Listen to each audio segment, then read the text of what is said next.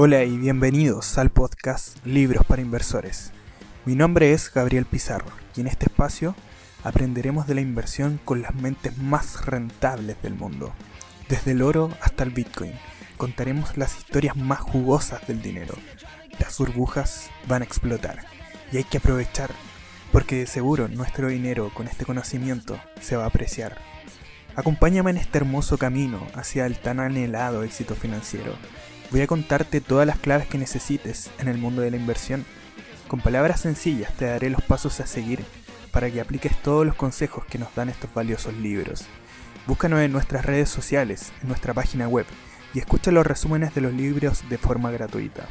Y así pavimentaremos el camino a ser inversores inteligentes.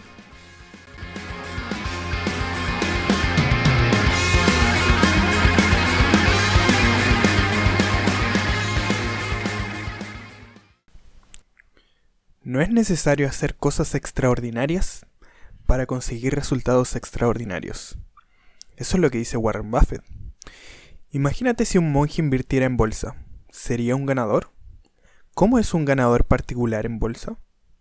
¿De qué manera tengo que actuar en el mercado financiero para que me sea rentable año tras año?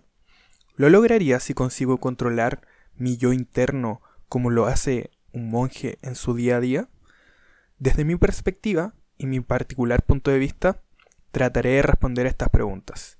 Mi modo de ver las cosas en relación con este tema me ha resultado rentable y espero que a usted, querido lector, también le sirva. Estoy seguro de que si llega a comprender muchas de las cosas que aquí expuestas, sus inversiones mejorarán, pero no solo sus inversiones. Antes de ponerse en acción es bueno que lea atentamente este libro. Entonces, si lo desea, podrá poner en práctica todos los consejos que puedo ofrecerle. Intentaré que usted sea el protagonista de esta obra. Solo así podremos despertar al ser bueno o profundo, al monje, que vive dentro de cada uno de nosotros. Cada tema se expande en varios subtemas que tratan de ir directamente al grano. A algunos les parecerá, en una primera lectura del libro, todo muy básico. A otros, quizás, les resultará algo más complejo. El momento en el que se lea el libro tiene mucho que ver. Si no ha comprendido un tema, no hay problema. Deje pasar unas semanas y vuelva a leerlo. Tal vez, tras una segunda lectura, más adelante, verá las cosas diferentes. Le presento una visión totalmente diferente del mundo bursátil. Deseo que le sea de gran ayuda. Comprenda lo que lee. Si, al final, no ve la lógica de lo expuesto, lo mejor es que se olvide de ello, que jamás lo emplee. Mi objetivo es poner en palabras aquello que me ha ayudado a ser mejor operador.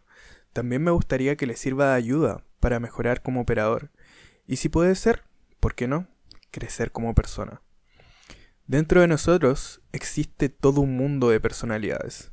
Vamos de un extremo a otro, y poco a poco nos vamos adaptando a las circunstancias. En nuestro interior cohabitan el bueno y el malo, el alegre y el triste, el educado y el mal educado el bondadoso y el avaro. ¿Quién de todos estos yoes queremos ser en la vida y en la bolsa? El título del libro Un monje en Wall Street no viene porque haya un monje que opere en Wall Street, claramente, o incluso porque yo sea monje, es más simple. Desde mi punto de vista, un monje se pasa su vida buscando la iluminación a través del control del ego, intentando escalar dentro de sí a niveles cada vez superiores de conciencia. Bueno, pues lo mismo pienso yo sobre el mercado financiero. Para ser un ganador hay que ejercer un control y un conocimiento absoluto sobre nosotros y nuestros actos. El ego es el mayor enemigo de los inversores, pero es algo inevitable. Desde pequeños aprendemos que si lloramos, nos dan de comer o nos cambiaban el pañal. Poco después aprendemos a hablar y no tardamos en comprender lo que significa mío. En la escuela nos molesta que nos cojan los juguetes y así durante toda la vida, incluso ya mayores, da igual el tema de conversación que salga, nuestra mente quiere quedar por encima, como si supiéramos que nadie sobre más que nadie sobre cualquier tema, aunque en realidad diste mucho de ser así. Si el tema de conversación es sobre el coche que se ha comprado un amigo, intentamos llevar la conversación a un punto en el que nuestro automóvil quede por encima. Aún así, si el suyo tiene más caballos que el nuestro, le diremos que el nuestro que el de nuestro primo tiene 20 caballos más. Si es sobre el tamaño, nuestro, el nuestro tiene 10 centímetros más. Si no, no podemos hablar del consumo. Seguro que nuestro coche consume menos con casi los mismos caballos. Nuestra mente busca cualquier excusa para no sentirse inferior. Controlar el ego, esa es la cuestión. Será algo difícil y que requerirá mucha práctica. Tendremos hecha una buena parte del camino cuando detectemos que asoma, cuando saca sus garras. Será entonces cuando debamos intentar por todos los medios que las guarde. Seguir una adecuada psicología en el mercado financiero y ciertos temas bursátiles muy importantes están muy relacionados entre sí. Cabe formularse muchas preguntas. Para poder comprender, muchas veces tendré que deshacerme del ego, solo entonces quizás me llegue la iluminación. Si lo logramos en más de una ocasión, estaremos iluminados más tiempo y por ende poder llevarlas a la práctica. Algunos términos saldrán varias veces a lo largo de esta obra, pero cada vez que se repita algo piense en que tiene un porqué. En este libro hablo de inversiones a medio y a largo plazo. Jamás realizo operaciones en el corto plazo. Mis operaciones más cortas, fracasadas, tienen un mínimo de duración de unos 15 días. Por el contrario, si una operación sale como estaba planeado, puede que la tenga en mi cartera no solo meses, sino, ¿por qué no?, también años. Llevo en el mercado financiero más de dos décadas He visto los mercados semana tras semana durante todo este tiempo y lo he hecho desde una perspectiva de monje, al menos durante los últimos 15 años. Y desde esa posición de, en el mercado me ha enseñado muchas cosas muy beneficiosas. Del éxito hay poco que se pueda aprender. Nuestra mente asimila mejor las cosas a base de errores, y de ello le hablaré, de los muchos errores que he cometido a lo largo de mi vida como operador tanto como inversor particular, como gestor de carteras o como jefe estratega de una hedge fund. No importa cuál sea el tamaño de su cartera, usted podrá seguir, si así lo desea, todos los consejos que ofrece este libro. Lo importante será comprenderlo y si puede ser, ojalá, llevarlo a la práctica, siempre con un control extremo de nuestras emociones. Todo lo que aquí ponga es mi verdad, no tiene por qué ser la verdad de nadie más. No pretendo con ello ser ni más ni menos que nadie. Solo quiero ofrecer mi punto de vista. Deseo de corazón que le sirva, ya sea usted un profesional del mercado o sea usted un inversor particular. Suerte y disfrute el libro que tiene en sus manos, o en este caso, en sus oídos. La psicología del mercado financiero. Ese es el punto número uno. Bajo ningún concepto voy a controlar el mercado, así que tendré que conformarme con poder controlarme a mí mismo. Van Tarp. La bolsa es de una de las pocas actividades en que personas con poco o nulo conocimiento se lanzan a la aventura de competir contra los mejores del mundo. Imaginemos que a usted le gusta salir en bici, por ejemplo, o pasear o entrenar. No por ello se inscribiría en el Tour de Francia a las primeras de cambio, ¿cierto? Y si lo hiciera, raro sería que ganara. Para vencer debería formarse durante años y años y solo entonces podría plantearse participar en la máxima competición. Para correr en una carrera de ciclismo a nadie de la organización se le ocurre preguntarle si sabe montar en bici. Obvio que lo dan por hecho. Y lo mismo sucede al abrir una cuenta de valores. Nadie le pregunta si tiene conocimientos suficientes o no para hacer inversiones en la mejor de las ligas. Lo que trato de decirle es que en las inversiones en el mercado financiero debe saber que invierte contra los mejores inversores del mundo y que le van a exigir estar a la altura. Si no es capaz de estar a la altura, tenga, tenga esto muy claro. No invierta. Se ahorrará una buena cantidad de dinero, de tiempo y podrá disfrutar mucho más de su vida. Ahora bien, si está dispuesto a correr el riesgo, adelante, pero prepárese a fondo para este largo trayecto. Con preparación y paciencia, llegará su momento. Muchas veces las personas me han comentado que los mercados lo habían arruinado.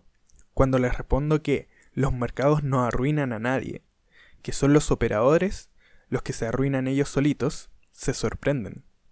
No conozco a nadie que le hayan puesto una pistola en la cabeza para que compre acciones y para que las mantenga cuando bajen. Sin embargo, sí es probable que el ego, que se aferre a unas posiciones a pesar de que éstas no vayan en la dirección que nosotros pensábamos. Imaginemos, por ejemplo, que compramos unas acciones a 8 euros y vemos cómo descienden, primero a 7, luego a 6, luego a 5, hasta que bajan por debajo de 1. Y resulta que entonces culpamos a cualquiera de nuestro error. El banco que me recomendó comprar, el analista de la radio, un amigo que trabaja en esa empresa, un rumor de un conocido, un periódico que decía que las acciones estaban baratas. ¿Quién es el culpable en realidad? ¿Cualquiera de ellos o nosotros mismos? Pues está claro, la culpa es nuestra, de nadie más. Y hasta que no lo aceptemos será imposible seguir avanzando. Si luchamos contra nuestro ego, podemos perder, pero si no luchamos, estamos perdidos. Hoy en día, para invertir en bolsa tenemos mucha tecnología a nuestro alcance, gracias a la cual no necesitamos a nadie para invertir con éxito. Hace 30 años no existían programas para ordenadores para poder ver gráficos, y había que dibujarlos a mano. La tarea podía llevar días, tan solo para confeccionar un gráfico de un solo valor. Sin embargo, hoy en día podemos ver cualquier gráfica de cualquier valor cotizado en el mundo en prácticamente menos de un segundo. Asimismo, existen órdenes simples y avanzadas a la hora de realizar una operación, del mismo modo que si no existiese la orden stop, para que cuando baje el precio un valor determinado se venda automáticamente, nosotros, o bien nuestro, nuestro empleado, tendríamos que estar viendo todas las, las cotizaciones a tiempo real y vender cuando el precio fuera más bajo que eso. Esta persona ya no tiene que estar ahí, lo hace todo desde un ordenador que está conectado con España, Alemania, Estados Unidos, Japón, y el ordenador actuará en el instante adecuado. Tanto así que hay programas capaces de encontrar las acciones con las características que buscamos, sea donde sea, tanto por análisis técnico o fundamental, o una mezcla de ambos, o incluso por características y necesidades propias, y también con parámetros de que pueden ser optimizables.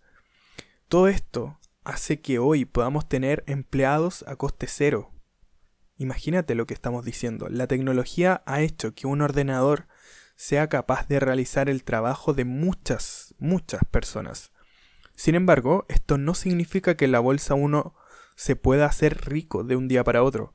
Supongo que eso solo ocurre en la lotería.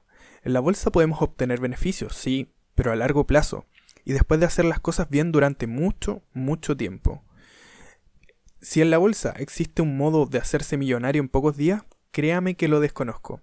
En cambio, sí sé que trabajando y siendo fiel a una metodología, los resultados van a llegar.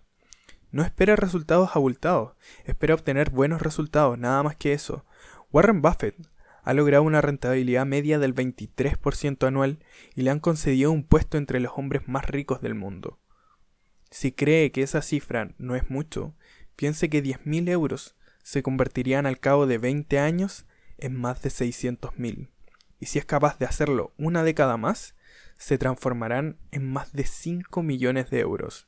Por lo tanto, no quiera ser rico mañana mismo. Tales ganancias se obtienen tras reinvertir los beneficios una y otra vez. Si se arma de paciencia necesaria para invertir en bolsa durante años, haga lo correcto. Lo demás vendrá por sí solo. Pero recuerde que siempre, siempre, que esto no ocurre de un día para otro. Lo más importante de todo es que disfrute el momento mientras dura el proceso y ve cómo crece su capital, porque si no habrá gastado tiempo de su vida y de nada va a servir haber ganado todo ese dinero. Tener la mentalidad apropiada para llevar a cabo operaciones en el mercado marca una gran diferencia entre operadores. Ha de tener control sobre su mente si quiere que los mercados financieros no sacudan su cuenta ni su vida. Uno ha de ser capaz de ejercer control sobre sus actos y actuar en consecuencia. No debe permitirse que, ya salga bien, ya salga mal la operación, tal resultado nos altere. ¿Vale? Escribí un libro dedicado casi por entero a esta materia. Se llama Gánate y ganarás en bolsa. En realidad los mercados financieros nos ponen en lucha contra nosotros mismos y hacen que afloren los sentimientos más profundos. Principalmente se reconocen dos, con cierta facilidad, el miedo y la esperanza. Cuando ganamos un poquito, por ejemplo un 10%, sentimos miedo y vendemos.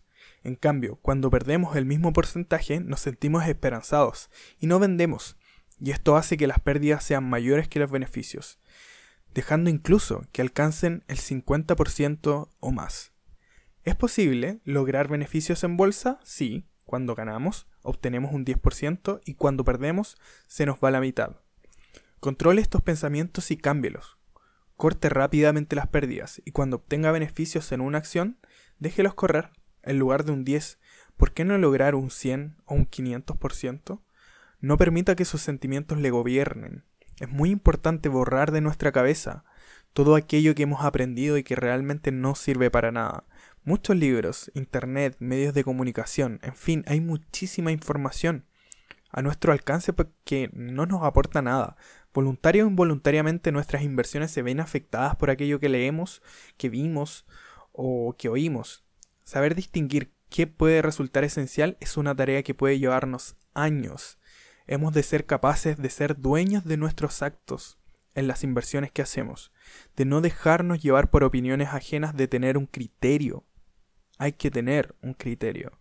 Hemos de ser capaces de discernir qué es lo más importante para nosotros, porque tal objetivo puede devenir en el éxito financiero. Dicho de otro modo, deberíamos desaprender mucho de lo aprendido y no tener como imprescindibles ciertas cosas que no lo son. En el fondo resulta sencillo. Si lo que he aprendido hasta ahora resulta que solo ha provocado que tenga pérdidas, bueno, pues entonces es que no vale, hay que olvidarlo. Piense por un momento en cómo ganaban los operadores de más éxito hace un siglo atrás. ¿Cree que se conectaban al móvil o a Internet para comprobar sus inversiones cada día? Por supuesto que no. Debemos actuar igual que ellos. Y en ese sentido, una de las cosas más importantes es que no nos dejemos llevar por cierta información que nos pueda perjudicar. ¿Nos puede perjudicar contar con tanta información a nuestro alcance para invertir? Sí, sí y otra vez sí. Porque nuestra mente, ante cualquier acontecimiento, debe tomar una decisión, aunque a veces la decisión más importante consiste en no hacer nada, pase lo que pase. Imagina usted que tiene una acción con la que tiene planeado contar meses o años y que de repente sube un 15% es probable que su mente le comience a jugar malas pasadas y le diga, véndela, ya verás como mañana baja, o vende la mitad. La tecnología ha sido buena para muchas cosas, aunque no para todas. Ni quiere decir que tiene la cantidad de puestos de trabajo que ha eliminado y seguirá eliminando en el futuro. En el caso que nos ocupa, por ejemplo, la tecnología ha hecho que ahora recibamos cualquier información procedente de cualquier punto del mundo al instante, cuando antes podíamos tardar horas y horas. Para ganar en los mercados debemos alejarnos de lo que hace la mayoría de los inversores. Por lo tanto, tenga el control sobre sus inversiones y deje que el mercado corra el riesgo. No se conecte cada día para ver información bursátil, ni con el ordenador ni con el móvil. Será bueno para su salud y probablemente para su economía. Un pequeño paso puede hacerle avanzar mucho, del mismo modo que solo hay una regla, seguir cada una de las reglas. No le dé muchas vueltas a una mala operación. No pierda el tiempo pensando demasiado en qué es lo que salió mal.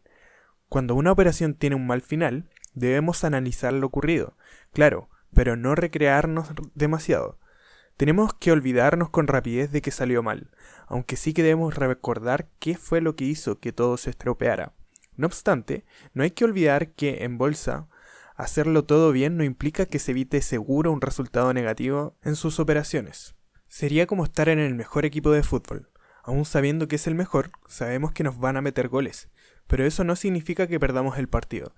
Incluso que salgamos derrotados de algún encuentro no implica que no vayamos a ganar la liga. Del mismo modo, si una operación nos sale bien, tampoco hay que sacar demasiadas conclusiones.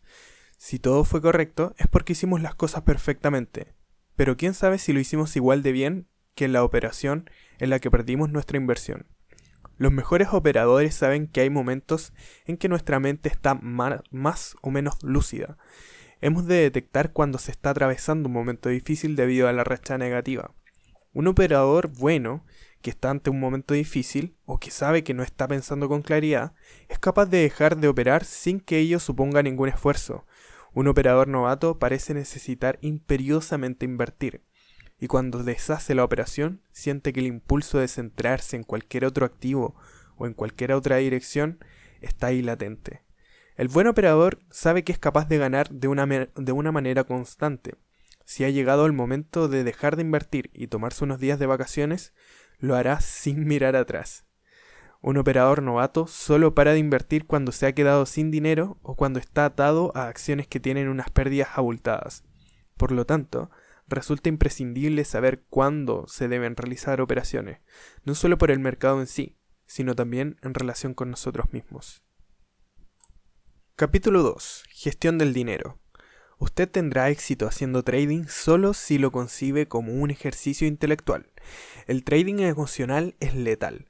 Para ayudarle en su éxito, practique una estrategia de gestión monetaria defensiva. Un buen trader observa el nivel de su capital como un submarinista profesional observa sus reservas de aire comprimido. Alexander Elder. La gestión del riesgo también es de suma importancia. Debemos tener calculado cuál es la mayor pérdida que puede tener cada operación que hagamos y mantenerla bajo control.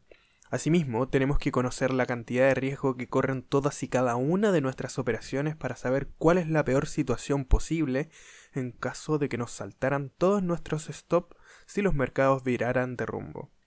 Se ha de prever siempre lo peor y el peor escenario posible. Tenemos que conocer cuál es el capital máximo que uno puede perder en una operación. Y deje que le diga que el capital máximo no es la inversión, sino que debería estar muy por debajo de esta. Si he calculado que, si me sale mal la operación, es decir, si me salta el stop, voy a perder 200, 500 o 1000 euros, he medido con, con exactitud el riesgo que estoy corriendo en esta operación en particular. ¿Dónde está el miedo entonces? Si tuve miedo no debía hacer la operación, pero ahora la operación ya está en marcha y no depende de nosotros si la acción subirá o bajará. Si sube, extraordinario, pero si baja, no pasa nada, ya que la peor situación posible la conocía con exactitud cuando aceptó la operación. Por lo tanto, no hay ningún peligro si todo está calculado previamente. No realiza operaciones sin conocer la peor de las posibilidades y sin aceptarla. También ha de tener en cuenta que no es bueno aumentar de golpe el capital de su cartera. Debe hacerlo de un modo progresivo tranqui. ¿Es posible que un ganador con 100.000 euros sea un perdedor con un millón? Pues sí, es posible. Una de las claves en el mercado financiero es tener el control sobre nuestros riesgos y nuestros actos. Una persona puede estar muy tranquila manejando 10.000 euros o con cierta práctica una cantidad mucho mayor. Por este motivo, cuando incremente el capital en su cartera, hágalo de forma porcentual y no lineal, ya que este porcentaje vaya para que este porcentaje, digo, vaya creciendo poco a poco. Acostumbre a su mente a los nuevos riesgos y a sus nuevos capitales.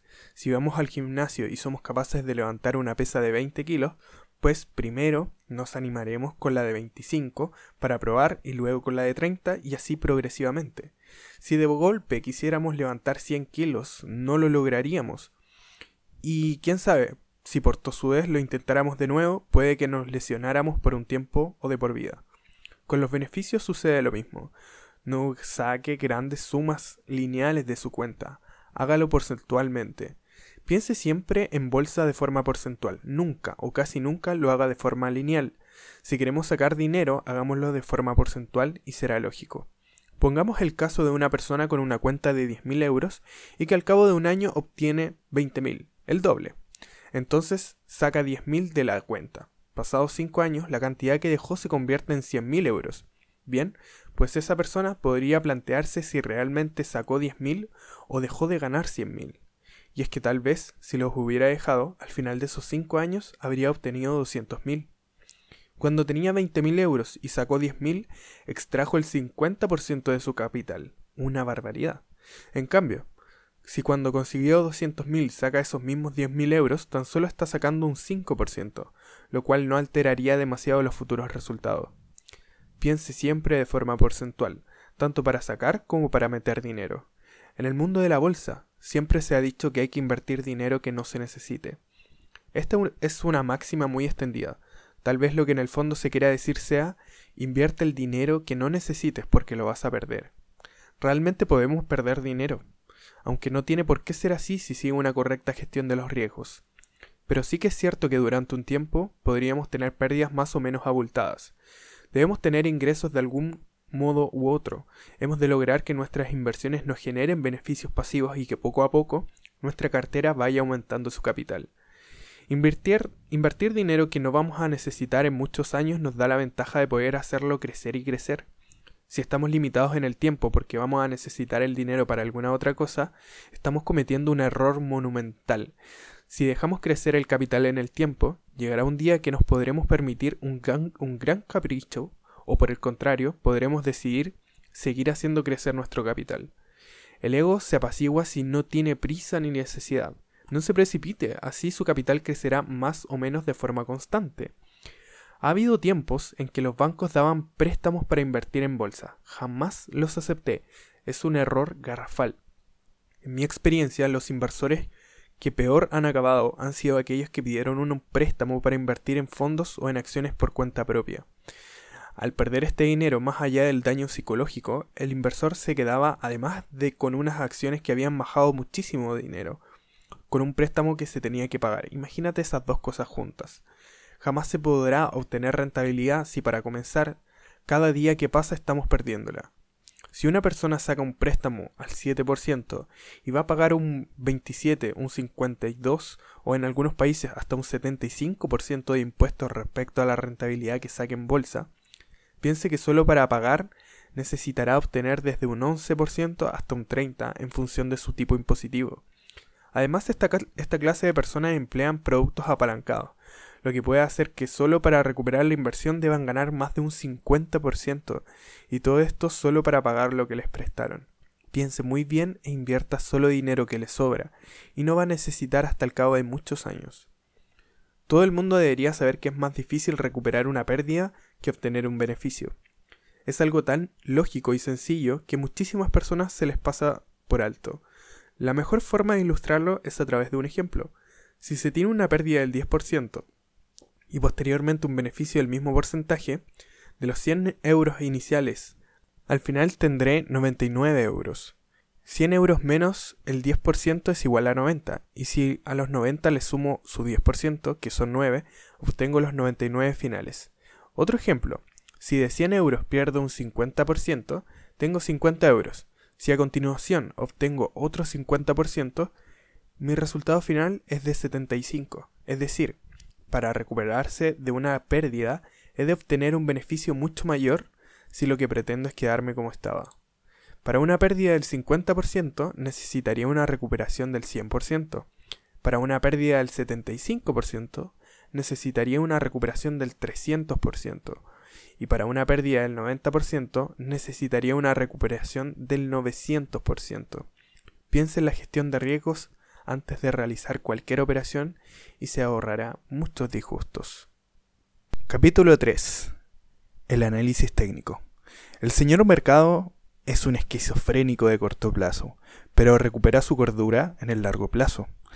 En casi todos los libros que hablan sobre el mundo de la bolsa, este es el tema clave. Se recurre tanto a figuras chartistas como a los últimos y más modernos indicadores y osciladores. Llegados a este punto, podría explicarte qué es, por ejemplo, una media móvil, un estocástico, un MACD, un RSI, unas bandas de Bollinger y completar hojas y hojas con fórmulas matemáticas que llenaran las páginas de este libro. Sin embargo, al final, lo único que se consigue con este método es analizar el precio ya pasado y recoger los datos y extraer conclusiones sobre las tendencias existentes.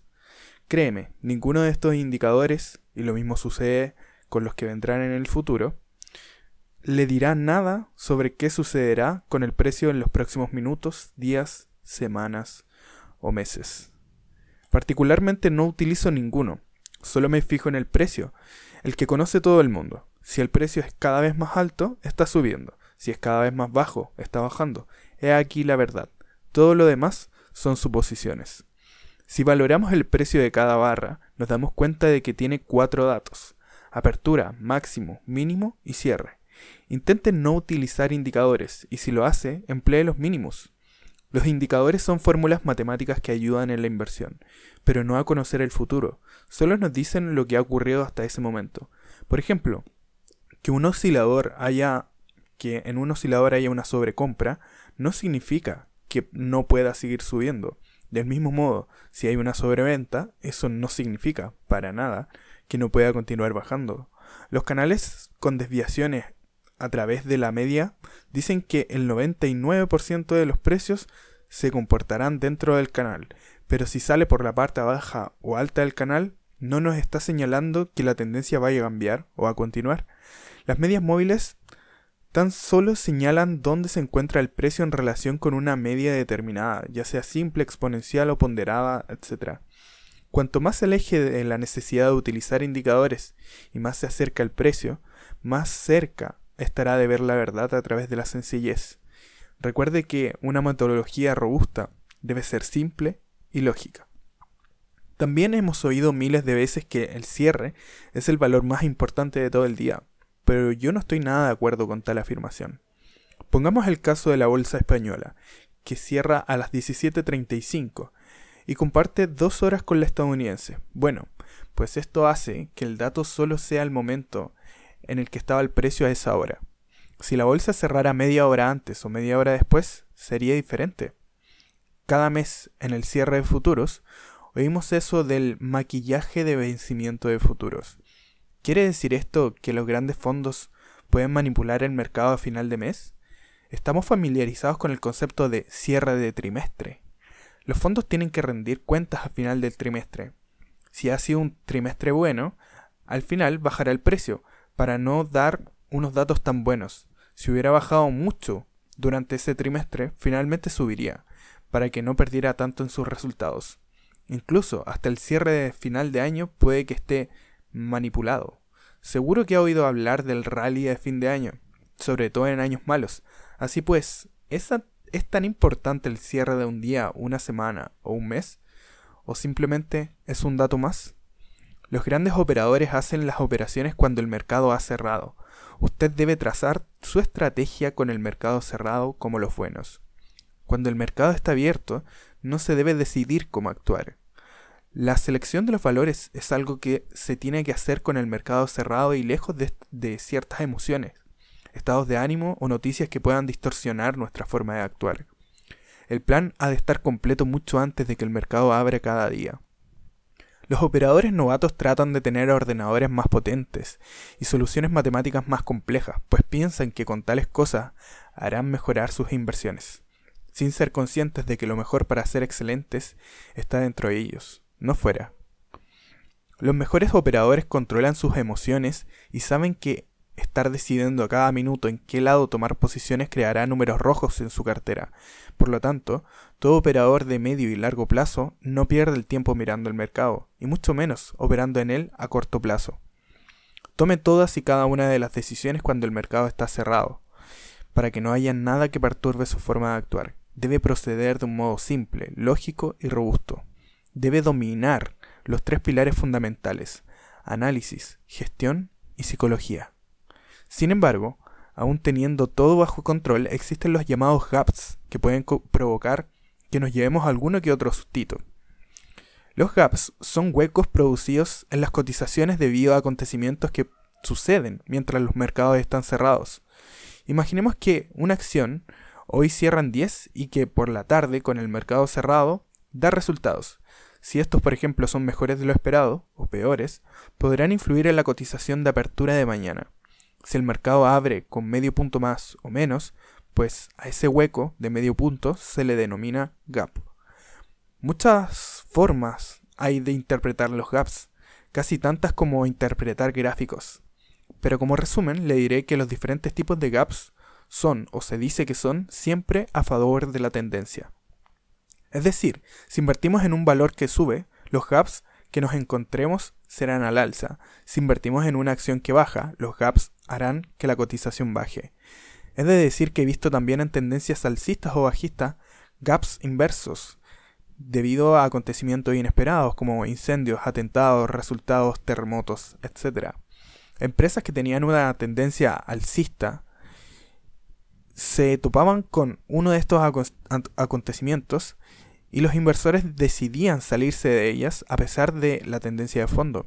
Por eso hay que tener claro cuál es nuestra tendencia y operar en función de ella, aunque otra menor exista en dirección opuesta. Como conclusión, los gaps pueden ocasionar unas pérdidas algo mayores de lo esperado. Si son en dirección contraria a nuestra inversión, o unos beneficios más rápidos si son a favor de nuestra dirección. Nada más. Gaps siempre ha habido, hay y va a haber. Así son los mercados. La suerte para nosotros es que los grandes gaps han ocurrido en contadas ocasiones y recuerde que siempre van a favor de la tendencia. Deberá alejar sus stops lo suficiente como para que un movimiento normal no afecte su inversión. Muchos inversores con el fin de evitar estos vaivenes del mercado optimizan sus sistemas para obtener mayores beneficios con un indicador o un conjunto de ellos. Hoy en día están proliferando de manera desorbitada estos sistemas automáticos. En primer lugar, pueden valernos para eliminar la emotividad en las operaciones, pero muchas veces se pierde la base primordial. ¿El sistema en sí es ganador constante? ¿Cuántas variables tiene? ¿Son lógicas estas, estas variables? La optimización es un mecanismo que, dada una base de datos, expone cuál hubiera sido la mejor elección en el pasado. Desde mi punto de vista, estos datos por sí solos no tienen validez alguna y deberían funcionar no solo en un activo, sino que en todos los activos que operasen, si el sistema fuera bueno. Optimizar en exceso hace que adaptemos las variables a un gráfico en particular y que dejemos sin ninguna validez esta metodología para cualquier acción en el futuro y menos todavía para analizarla. Cuantas más variables tenga una metodología, más compleja se vuelve. Debemos recordar que los mercados son simples y no complejos, por lo tanto, cuanto más simple y lógico es el sistema que utilicemos, más contundente será. Un sistema que me diga que si el cierre es mayor que la media de 40 simple, el estocástico se encuentra en sobrementa y que el MACD cortó al alza, es la mejor opción para invertir y que todo saldrá bien solo en una acción determinada. Solo me está indicando que eso es una casualidad. Un sistema o método debe funcionar por igual en cada uno de los activos. Si el sistema descrito antes solo funciona en unas pocas acciones, huya de él rápidamente ya que un buen método debe funcionar en todos los activos existentes. Capítulo 4. El análisis fundamental. Según mi experiencia trabajando con traders, la mayoría de los errores se cometen tras abrir una posición. La planificación es generalmente buena y el resultado habría sido correcto si se hubiera seguido con precisión. Estos traders novatos siempre encuentran alguna excusa para salirse antes de las posiciones ganadoras y mantenerlas perdedoras hasta el final. Boyoder. El análisis fundamental trata de desentrañar las variables de las empresas, tales como los beneficios, futuros beneficios, expansión, activos, pasivos, dividendos, pedidos, adquisiciones, etc. Si nos guiáramos por el análisis fundamental de una empresa, nos daríamos cuenta de que hay muchos factores para tomar decisiones de inversión, ya que tendríamos un sinfín de datos. Hablaré de algunos de ellos para ver si son o no interesantes para nuestras inversiones. Muy a menudo se hacen públicos los resultados de una empresa, entonces se nos dice que la empresa X ha dado un beneficio de, por ejemplo, 10 millones de euros. Tenemos que saber que esto puede ser un dato muy bueno o muy malo, solo depende de otra variable, el número de acciones que tenga esta compañía. Imaginemos que, por ejemplo, la empresa X la empresa Y han obtenido el mismo beneficio, esos 10 millones de euros, pero que la empresa X tiene 10 millones de acciones y la empresa Y tan solo la mitad. ¿Qué ocurriría? Pues que el beneficio por acción de la empresa X sería de un euro, mientras que la de la empresa Y alcanzaría los 2 euros por acción. Por lo tanto, si se fija en un análisis fundamental, no se centre tanto en el beneficio de la empresa, concéntrese en el beneficio por acción, que es el dato realmente interesante. También muchos inversores compran acciones porque éstas pagan un dividendo, una parte del beneficio de la empresa que se reparte entre los accionistas. La trampa reside en que el dividendo como tal te lo descuentan del precio del activo. Imaginemos que una acción cotiza a 8 euros y que mañana reparte un dividendo de 50 céntimos de euro. La acción esta mañana está a 7 euros y medio en su cotización. Los 50 céntimos restantes los hubiera ingresado en nuestra cuenta. De estos, que ya no han ingresado en nuestra cuenta, ha habido que pagar la comisión correspondiente al broker, la retención que más tarde nos hacen y la parte en renta que nos tocará pagar. En definitiva, nos han quitado más de lo que nos han dado. Hay inversores como Warren Buffett que no invierten en empresas que pagan dividendos, sino que prefieren que la empresa se quede este capital, para comprar acciones de sí misma o para reinvertir estos beneficios, para que estos sean mayores en el futuro y desde luego por no tributar en el presente. Magnífico, ¿cierto? Recuerde que en un reparto de dividendos no le dan nada, absolutamente nada, es más, le quitan. Haga números y lo va a comprender. Cuando ocurre esto, el precio baja, al descontar el dividendo. Del mismo modo, también desciende el precio cuando hay un split en la cotización. Es algo que se escapa del tema del análisis fundamental, pero creo que es importante explicarlo. Un split o desdoblamiento de una acción sucede cuando, por ejemplo, esta acción se ha revalorizado y el precio, de forma psicológica, es caro. Imagine que una persona posee una acción que está en 1000 euros y hacen un split 100 a 1. Eso explica que la acción cotizara de golpe a 10 euros. Sin embargo, si usted poseía una acción a 1000, ahora tiene 100 acciones a 10 euros, que es exactamente lo mismo en capital. Se podría creer que la empresa a 1000 euros era cara y que cuando está a 10 euros es barata, pero la trampa reside en nuestra mente.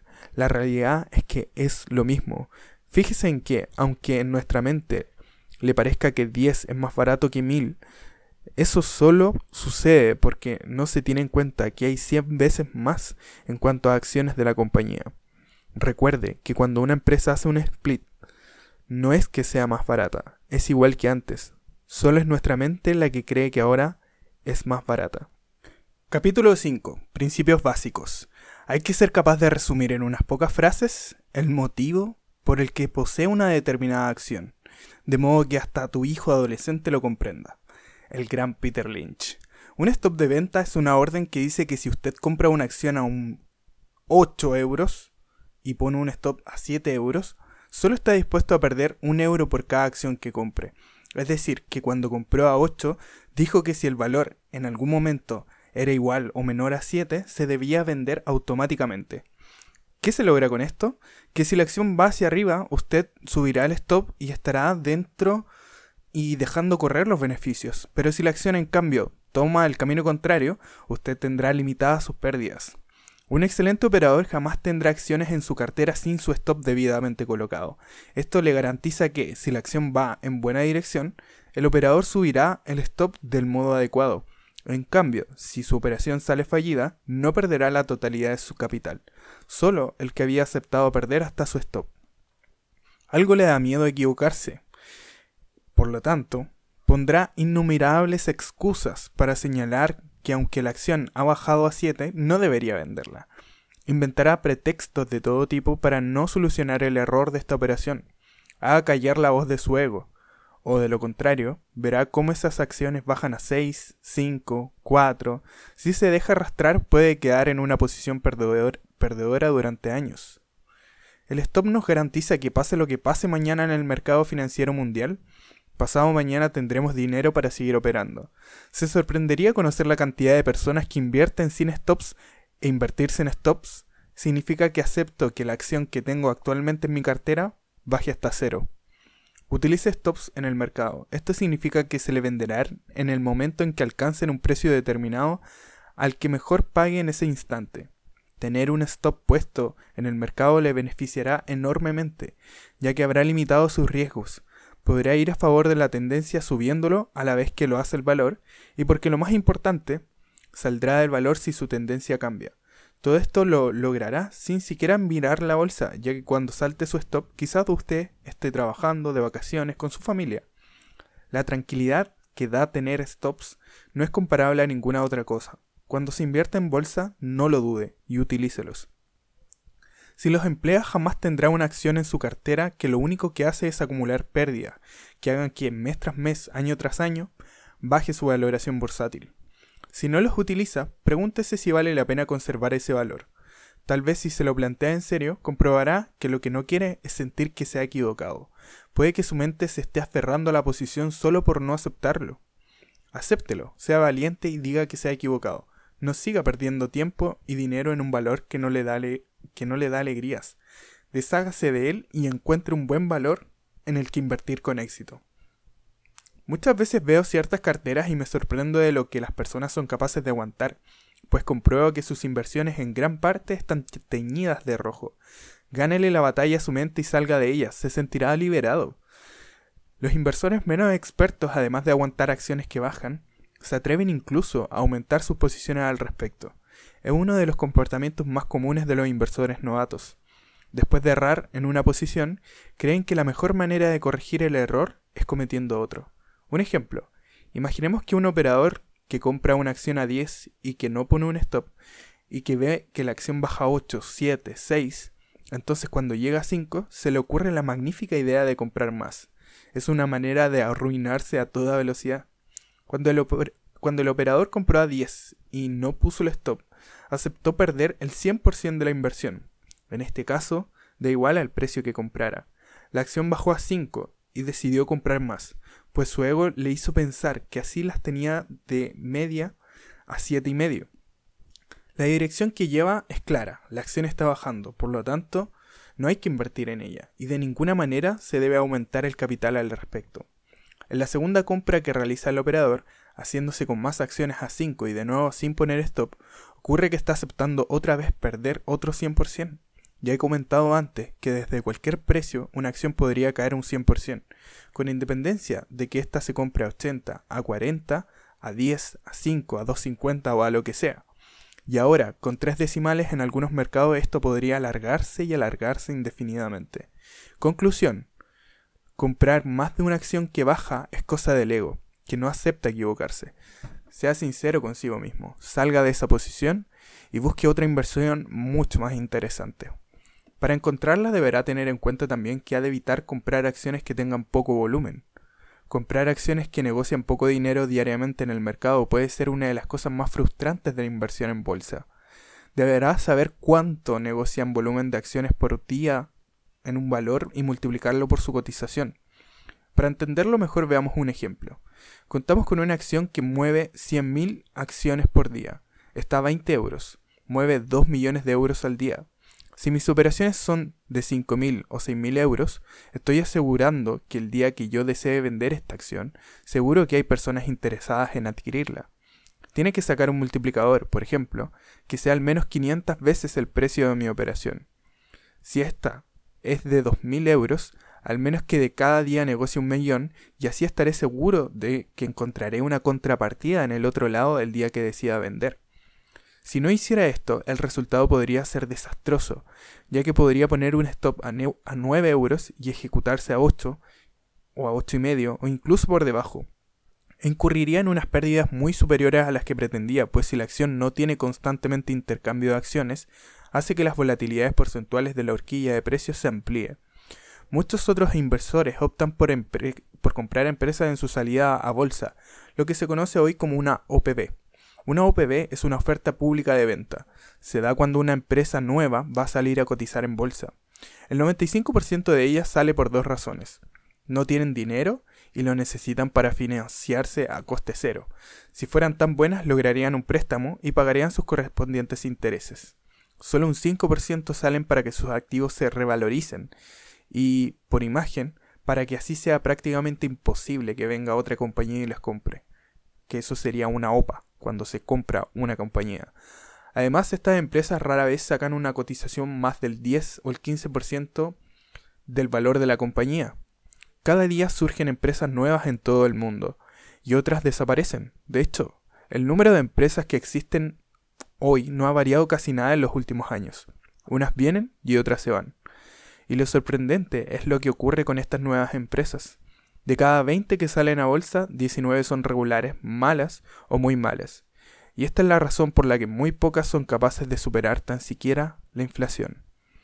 Tanto es así que aprovechan momentos buenos de la bolsa para salir a cotizar, momentos como lo fueron el final de los años 90 o el periodo entre el año 2003 y 2007.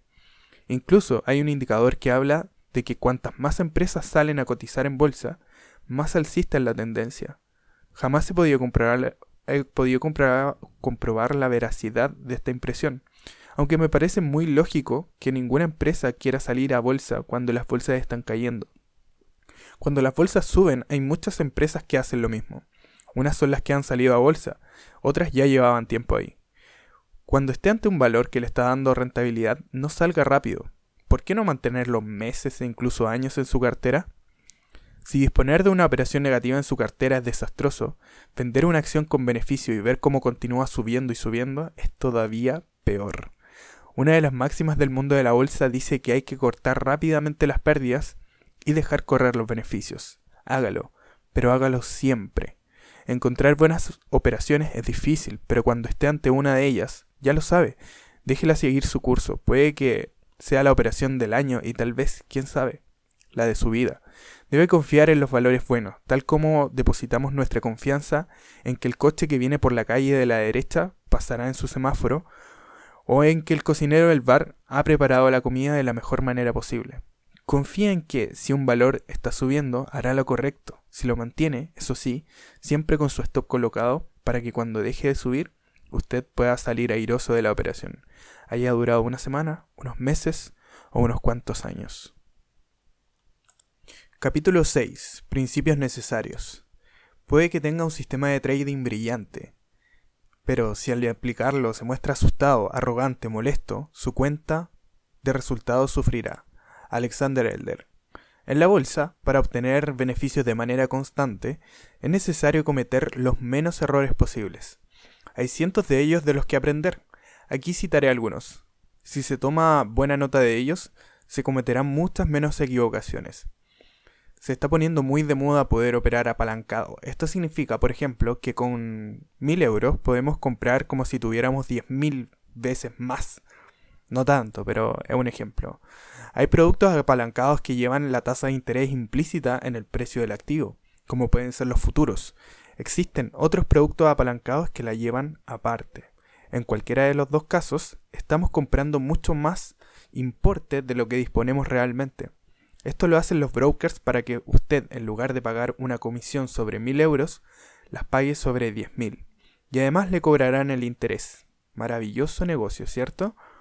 Un simple movimiento, si está apalancado, se multiplica enormemente dependiendo de este. Pongamos un caso. Compramos con 1000 euros algo que vale 10.000.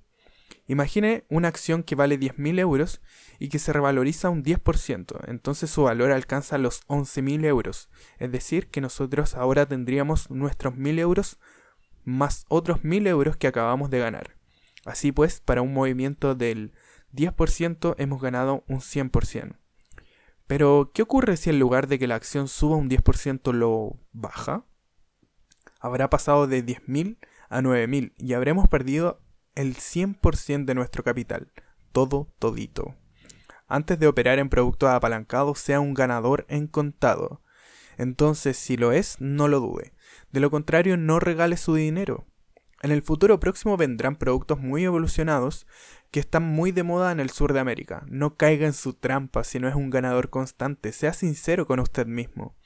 Estos productos que han sido pensados para que perdamos más rápido Solo debe utilizarlo si ha demostrado durante años que usted sabe ganar sin apalancarse.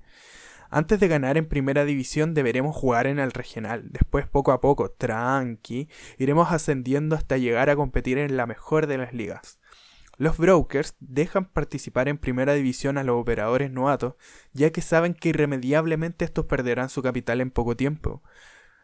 tampoco utilice productos que vengan vencidos, que tengan vencimiento. Hay muchísimos en el mercado financiero, como lo son los futuros, las opciones, los warrants, e irán surgiendo más y más. Cualquiera de ellos tiene como un mínimo dos variables, acertar la dirección del precio y adivinar cuánto tiempo va a emplear en ello. Si ya es en sí difícil acertar una estrategia ganadora y acertar la dirección que un activo va a tomar, imagínate adivinar también el tiempo en que lo va a realizar. La mayoría de los ganadores en estos productos son los propios creadores del mercado, ya que utilizan variables realmente complejas para tener las probabilidades a su favor. Es algo así como la táctica que emplea un casino. Aléjese de este tipo de productos si no quiere regalar su dinero. Céntrese primero en ser un ganador en productos sencillos como las acciones.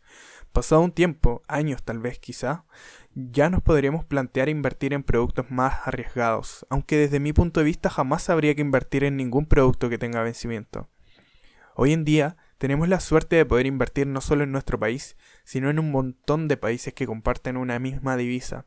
Si en la zona euro todas las acciones cotizan en una misma moneda, ¿por qué no abrimos la mente y compramos acciones de empresas independientemente de en qué país se encuentren, si estas acciones cuentan con una buena tendencia y además están en una misma moneda? Hoy en día cuesta la misma comisión comprar una acción en España que en Francia, Alemania e Italia. ¿Por qué centrarnos solo en un país? Abramos la mente, compremos lo mejor de cada país. Si no sabemos cubrir divisas tanto en contado como apalancado, no debemos comprar acciones, por ejemplo, en dólares. Tal vez podamos hacernos con una acción a 100 dólares que el año que viene está a 120 dólares y haber podido haber perdido dinero por el cambio euro-dólar. Si sabe proteger divisas, adelante. Si no, opere en su moneda y aquellos países que la tengan. Abrir la mente e invertir en diferentes países le da una ventaja enorme a nuestras carteras. Hay que recordar también los impuestos y pensar en ellos. Si se puede, a la hora de cerrar una posición, tanto si invertimos como en empresas como si lo invertimos en particulares, ya sea trimestralmente o ya sea de forma anual. En caso de particulares, la diferencia entre vender el 31 de diciembre y pagar su impuesto a los 6 meses o vender el 2 de enero podría hacer que usted contara con el dinero de esos impuestos durante un año y medio para sacar rentabilidad, ya que de, momento el dinero está en sus manos y lo puede rentabilizar tanto en renta variable como en renta fija. Imagina lo que podría suponer tenerlo un año y medio por tan solo unos días de diferencia a la hora de cerrar una posición. Muchos operadores de éxito buscan todos los mecanismos legales a su alcance para diferir impuestos o pagarlos cuanto más tarde, mejor. Al final, este margen puede ser sumamente importante. Es muy sencillo, seguro que podrá encontrar modos más y más interesantes, si así se lo propone, aunque variará en cada país. Si se mantiene informado es posible que gane aún más con pequeños detalles. En algunos países, si se ha hecho la operación de un determinado tiempo puede pagar a tipo fijo o variable de renta. Tenga en cuenta estos aspectos, pues puede salir muy beneficiado. No tome decisiones con el mercado abierto, recuérdalo. Si hemos sido capaces de desarrollar un plan con el mercado cerrado, no debe de haber nada, noticias económicas, catástrofes, etc., que haga operar en el mercado cuando esté abierto. El ejemplo que voy a poner para este caso quizás no sea el más bonito que haya podido encontrar, pero sí uno de los más contundentes. Recuerdo que en el año 2011 el atentado en Nueva York hizo caer las bolsas. Años más tarde, con los atentados de Madrid y Londres, Muchos inversores pensaron que volvería a ocurrir lo mismo, así que cerraron las posiciones que habían abierto siguiendo su metodología. Pero la sorpresa fue mayúscula, pues las bolsas subieron. Si nos remontamos un poco más atrás, a marzo del 2000, nos daremos cuenta de que los mercados comenzaron a bajar después de la burbuja tecnológica. Por lo tanto, cuando sucedieron los atentados del mercado, el, el mercado llevaba un año y medio bajando, después de los atentados. Estaba claro, la tendencia era descendente y los mercados continuaron bajando. Por contra, cuando sucedieron los atentados de Madrid en marzo del 2004, después el de Londres en julio del 2005, la tendencia primaria era alcista desde 2003. Así pues, los atentados crearon volatilidad en su día, pero las bolsas continuaron subiendo de forma constante hasta el 2007. Muchas personas pensaron que bajarían durante meses.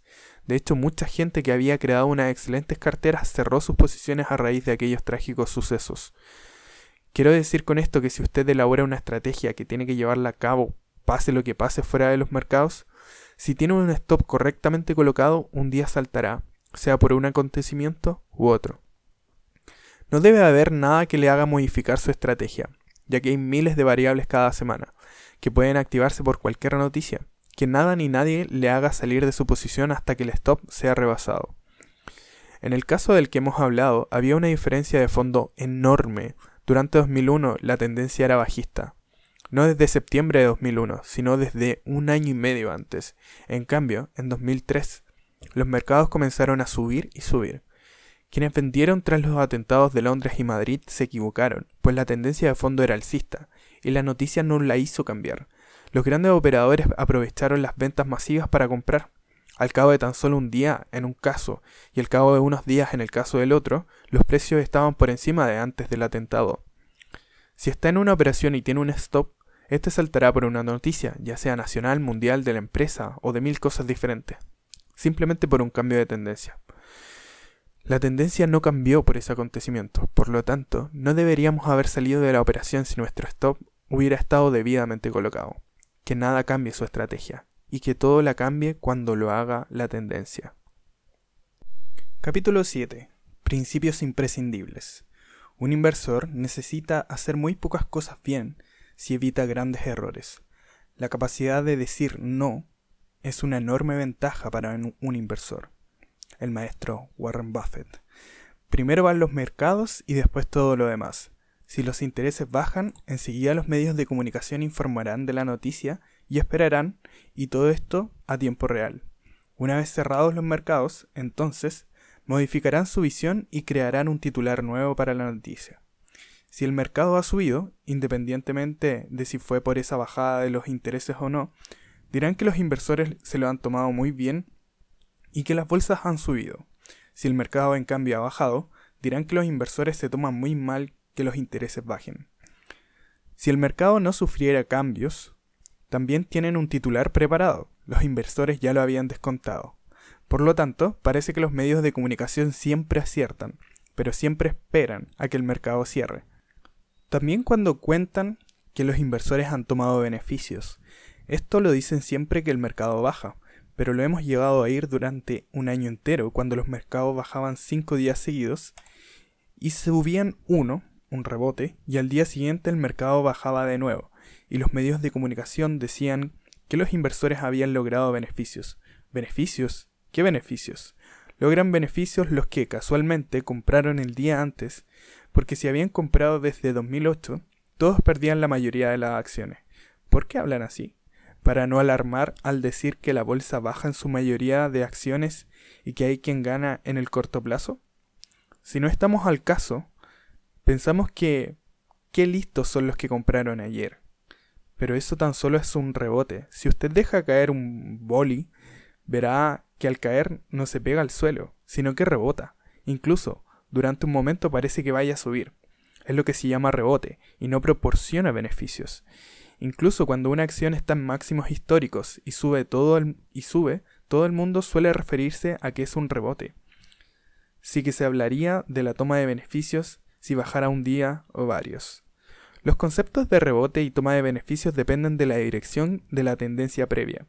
Sin embargo, la persona que escribe o cuenta la noticia no sabe de tecnicismos bursátiles y utiliza un vocabulario sencillo para que la mayoría lo entienda. Eso sí, quien está metido en el mundillo sabe que no es verdad. Muchas veces tenemos amigos o conocidos que dicen disponer de una información relevante y que nos interesa para comprar tal acción. Cuando esa información ha llegado a tu amigo o conocido, ya es tarde, quizá muy tarde, suponiendo que fuese cierta. Alguien dijo hace muchos años en Estados Unidos que vendía cuando su chofer le decía que iba a comprar la empresa tal. Un amigo te dirá que inviertas aquí o allí, y muy probablemente lo hagas sin mala intención pero el desenlace no suele ser el esperado. Incluso, aunque tu amigo pudiera tener información privilegiada o ilegal para invertir, aún así podría pasar que los mercados no se tomaran su actuación como la propia empresa cree. He visto en más de una ocasión que el mercado ha castigado a ciertas empresas por lo que fuese, justo cuando han dado los mejores resultados de la historia, cuando un, gran banco español anunció 10.000 millones de euros de beneficios. El mercado lo celebró bajando un 11% en esa sesión y más de un 70% en los siguientes meses. Por lo tanto, no compre jamás por lo que le diga un amigo, por mucho que parezca saber de lo que habla. También hay medios de comunicación que recomiendan o que hablan sobre algunos valores. Los medios de comunicación tienen que llenar hojas y hojas, horas y horas de información, sea esta económica o sea de cualquier otra índole. No sabemos quién está detrás de esa recomendación. ¿Es un gran fondo que quiere vender acciones de la compañía? ¿Un medio que está diciendo que es una excelente oportunidad? ¿Es tan solo un periodista dando su opinión? Si fuera un buen operador, ¿trabajaría como periodista? Cada día hablan de empresas, que si pagan un dividendo, que si el beneficio es mayor, que si este presidente es mejor que el anterior, que si han comprado una empresa en otro país para crecer, pero calmado, calmado. ¿Quién está detrás de estos medios? ¿Son los mismos socios de las empresas que hablan? Dentro de estos medios también hay analistas que dan su opinión. Un analista, sea independiente o no, puede tener su propia estrategia y tal vez esta nada tenga que ver con la tuya. Cuando él apunta que hay que comprar, lo dice para 10 minutos, para 2 días, para un mes o para 3 años. ¿Sabes tú dónde pone su salida? ¿Dónde coloca los stops y cuándo los sube? ¿Sabe si eres un buen operador? Hay mucha gente que es muy buena analista, pero que como operadora deja bastante que desear. ¿Cómo es posible? Pues por la sencilla razón de que hacer un análisis no tiene nada que ver con ponerlo en práctica. Teniendo capital, gestionando riesgos, controlando sentimientos, son dos, son dos cosas completamente diferentes. Compra solo siguiendo tu metodología o tu estrategia. Sé tú tu propio analista. Sé tú el gestor de tus propios fondos. También hoy en día se hace mucho caso de lo que dicen las agencias de calificación. No compre o venda por lo que diga una agencia de calificación. Las agencias de calificación están en manos privadas. Más de la mitad de ellas dependen de los grandes fondos de inversión norteamericanos. Queda claro, pues, que cuando ellas suben o bajan la calificación de una empresa, comunidad, sector, país, etc., ellos ya han tomado posiciones mucho antes. Además, las calificaciones que hacen no las compromete a nada, de hecho, un año antes de que Lehman Brothers quebrara, las agencias de calificación era una de las agencias de calificación con la mayor puntuación. ¿Hacen esto para poder vender sus acciones de esta empresa de su fondo, diciendo a todo el mundo que son buenas? ¿Podrían vender ellos sus acciones si hablaran mal de las empresas en las que han invertido? Debemos pensar más allá y no dar por buenas cosas solo porque lo parecen. Seguro que se ha encontrado con publicidad que le anima a invertir en acciones baratas, pues ya sabe lo que tiene que hacer si quiere obtener beneficios, no comprar una acción cuando baja. La mayoría de las personas cree que comprar una acción a 10 euros cuando estaba antes a 30, 40 o 50 es una buena inversión. Debo decir que lo más importante para invertir con éxito es hacerlo a favor de la tendencia. Si la acción estuvo a 30 o 50 y ahora se encuentra a 10, está claro que la tendencia es a la baja y lo normal en las tendencias es que continúen.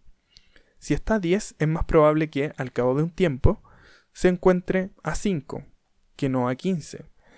Pues si es realista, puede verse que la deriva que lleva es descendente. Un ejemplo clarificador. Piensa en un videoclub que cotizará en la bolsa y cuyas acciones en los años 90 valieran 100 euros. Hoy esa acción continuará bajando y por mucho que estuviera a un solo euro sería cara. Como la vida, toda empresa tiene un final y ese fin en bolsa llega con la quiebra de la compañía. Es evidente que la bajada no se ha producido de un día para otro y que no ha bajado siempre del mismo modo.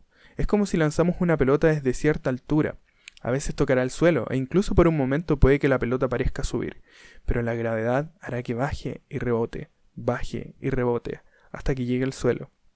El suelo recuerde que es el cero. Si una acción sube y sube, no venda rápido. Encontrar una acción buena y posicionarse en ella no es nada fácil. Una vez que estamos dentro, no sucumbamos a las necesidades de nuestro ego. Mantengamos esta acción mientras solo hace que subir y subir. Si es doloroso tener una acción que baja, créame que más doloroso todavía es tener una acción que sube y venderla y comprobar cómo sigue subiendo y subiendo, y subiendo cada día, cada semana, incluso cada mes. Si se posiciona en una acción que sube, manténgala, busque poner un stop en el sitio en el que cambie la tendencia y salga solo si la tendencia cambia, ya que deja de ser alcista.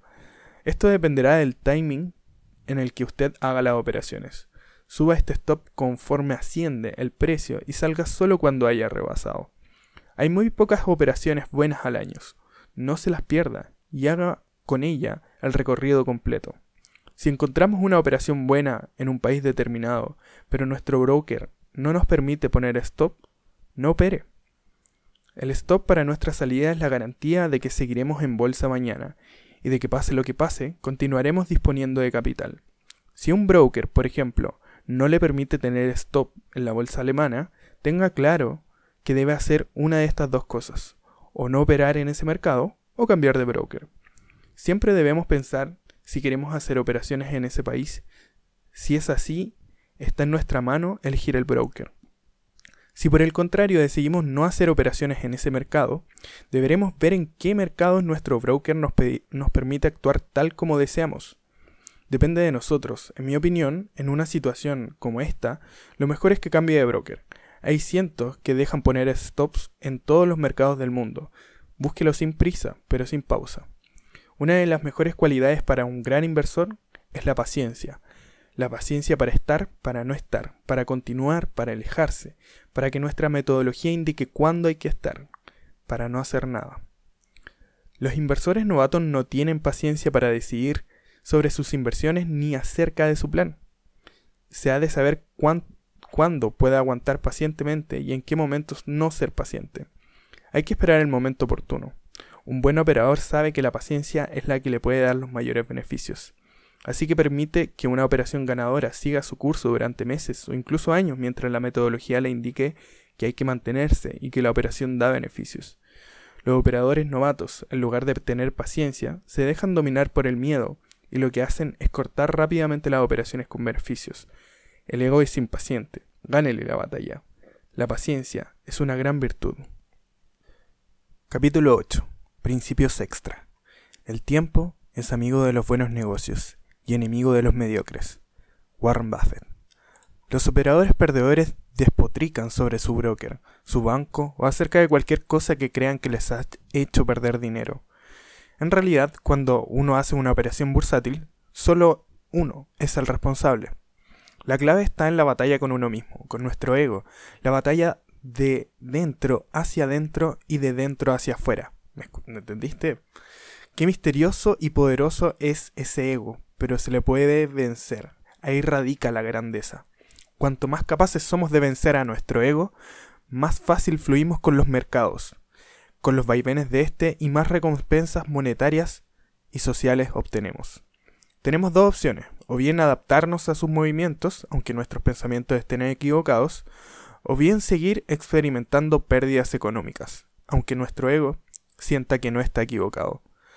Debemos saber que si creemos conocer lo que la acción hará en un futuro, solo es algo que se gesta en nuestra mente, que en realidad no existe fuera de ella. Tan solo es una premonición, una probabilidad matemática futura en la que creemos, pero en ningún caso, al menos de momento, es algo real. La dificultad comenzará cuando el mercado haga algo que no habíamos previsto, como tal vez bajar cuando estamos comprando, el problema ahora solo existe en nuestro interior. Al mercado le da igual si estamos dentro o no. Si tenemos posiciones grandes o pequeñas, si nos salimos o no. El mercado no es el problema. Quizás lo sean nuestras malas decisiones, nuestro apego y desconocimiento. Para ganarnos a nosotros mismos, debemos contar una, con una metodología simple y lógica que nos permita manejar nuestras posiciones con suficiencia. Aunque solo hagamos cuatro o cinco operaciones al año, como los grandes operadores. Cuantas más veces lo haga bien, más habilidad conseguirá. Así la voz de su ego se irá apagando. Nuestra creatividad puede provocar que el proceso de batir en los mercados sea inalcanzable, ya que cuanto más queremos saber, más vemos que existen patrones, mecanismos, indicadores, programitas, robots y demás. Si caemos en la trampa de conocer y conocer y conocer, necesitaríamos mil años de vida para leer y poner en práctica todo lo escrito sobre el mundo bursátil. Si usted tiene o crea una metodología sencilla y lógica que pueda aplicar de manera constante en el mercado, se dará cuenta que esa sabiduría se posa encima del ego y que así desaparece el miedo y se instala la confianza. En ese momento ya no necesitamos ganar de manera inmediata, ya que sabemos que los resultados llegarán, y entonces surge la magia. Cuanta menos necesidad de ganar tenemos, más ganamos y viceversa. Sabemos que esta confianza hace que no tengamos una actitud mental rígida y que podamos operar sin aferrarnos ni al lado alcista ni al lado bajista, y lógicamente sin tomarle ningún cariño ni odio a ningún valor. Esta confianza hará que no pongamos ninguna excusa ante cualquier acontecimiento inesperado. Aunque los resultados no sean los previstos, no buscaremos culpables. El mercado siempre tiene razón, nunca se equivoca. Somos nosotros los que erramos, los equivocados y nuestras opiniones o justificaciones no mejoran los resultados. Confiados en nuestro buen hacer, tenemos una capacidad de adaptación rápida que nos permite no titubear, ya que reconocemos que los demás que además de nuestra operación sobre el mercado, de que suba o de que baje, habrá muchas otras, y sabemos que lo que percibimos puede que no se materialice. Adaptarse a pensar en alcista y que días después nos salte el stop y busquemos otra operación provoca que la capacidad de adaptación y aceptación se instale fuertemente en nuestro interior. Así se señalan nuestras habilidades y confiamos más y más en nuestra metodología. De este modo, el ego va quedando cada vez más relegado. Para adaptarnos perfectamente al mercado, debemos entender nuestro comportamiento, más, mucho más que el comportamiento del mercado. Si no somos capaces de entender por qué hacemos o dejamos de hacer algo referente a ciertas operaciones, difícilmente entenderemos por qué lo hace el mercado. Todo está relacionado. Busque un motivo para entrar en el mercado y otro para salir, y sígalos. Si el método es bueno, el ego callará, porque los resultados llegarán. Será el mercado el que le diga si tiene que invertir y cuándo hacerlo. Que desea aferrarse a cualquier posición sin seguir su metodología, significa que no ha aceptado perder, y es probable que con tal mentalidad lo pierda todo, y solo por saltarse sus propias reglas. El mercado, los medios de comunicación y muchos factores externos intentarán convencerle para que no salga de la posición perdedora y se aferre a ella con la promesa de que ya subirá en el futuro. Debe saber que, si esto ocurre, ya ha perdido. El ego le ha ganado la batalla. Se ha aferrado a factores externos y no ha seguido su metodología correctamente. Debe crear unas reglas y tener la disciplina suficiente para seguirlas. El ego no cejará en su empeño de buscar formas para tentarle y conseguir que se salte esta regla. De hecho, pasado un tiempo, los comerciantes no saben por qué se aferraron a esa posición y por qué hicieron aquello que hicieron. Tomen la responsabilidad de las operaciones que realice. A los traders novatos les encanta que esta responsabilidad la tengan otros. Medios de comunicación, boletines bursátiles, analistas, bancos, etc. para sí y de este modo no aceptar su error. Muy típico, ¿cierto? Si usted no es consciente de que hizo la última vez para ganar, no volverá a hacerlo. Si no sabe por qué tuvo una gran pérdida la última vez, volverá a hacerlo. Y aquí no vale eso de como la acción X ha caído un 80%, no soy el único que lo ha perdido. Eso es absurdo. Que otros hayan perdido la misma cantidad le tiene que resultar indiferente. Debe conocer, comprender y confiar en su método, si no, fracasará sin duda. ¿Qué resultados obtiene? ¿Pérdidas o ganancias? Esto le indica si lo que hace está bien o mal. A largo plazo, una buena metodología le reportará buenos resultados. Esto no quita que vayamos a tener pérdidas de vez en cuando. Aunque se siga una buena metodología, las pérdidas que sufre un buen operador son pequeñas en comparación con sus operaciones rentables. El operador rentable sabe que aunque el comercio pasado fuese infructuoso, debe seguir buscando una oportunidad. Así pues, no tendrá ningún miedo en absoluto de hacer la siguiente operación, porque es consciente del potencial que existe en ella. En cambio, el operador novato trata de convencerse a sí mismo y no acepta una pérdida, por pequeña que sea. Busca diferentes justificaciones. Más tarde ésta se convierte en más grande, y cuanto más grande, más miedo, y cuanto más miedo, menos capacidad, y cuanto menos capacidad, más pérdidas. Si el operador piensa que la acción puede dirigirse directamente a cero, no tendría ninguna duda a la hora de salir. Si pensara que para recuperar una pérdida del 50% necesita una ganancia del 100%, actuaría de otro modo. Mucho antes de hacer operaciones debe responder a dos simples preguntas. ¿Cuál es mi conocimiento sobre el mercado financiero a la hora de realizar operaciones? Supongamos que usted contesta que su conocimiento sobre la bolsa es de un 3. Ahora pregúntese, ¿cómo de complicado es el mercado financiero? Supongamos que un 9. Pues bien, desde mi punto de vista, jamás se debe operar hasta que el conocimiento bursátil sea superior a la dificultad del mercado. Imagine su pueblo, o un pueblo que le resulte cercano. Este pueblo tiene un equipo de fútbol. Si valoramos el equipo, podríamos ponerle quizás un 5. ¿Cree que le podría ganar al Madrid o al Barcelona? Seguramente no, ya que tal vez el Madrid o el Barcelona tengan un valor de 9. Ha de pensar que para operar contra los mejores inversores del mundo, debe tener por lo menos el mismo conocimiento que ellos. Hasta entonces no opere, se ahorrará mucho dinero. Compruebe su conocimiento respecto al mundo de la bolsa contestando este cuestionario. ¿Estoy siguiendo el patrón que he analizado cientos de veces? ¿Soy capaz de realizar la operación sin dudar? ¿Tiene la acción volumen suficiente para que cuando decida salir lo pueda hacer sin problemas? ¿He calculado el número de acciones adaptándolo a mi riesgo? Si esta operación saliera mal, ¿Afectaría menos de un 2% a mi cartera? ¿Soy capaz de cortar las pérdidas rápidamente? ¿He colocado el stop de venta de un modo oportuno? ¿La relación del gasto de operación con su montante es favorable para mí? ¿Tiene la acción una ponderación no excesiva en mi cartera? ¿Duermo bien cada noche?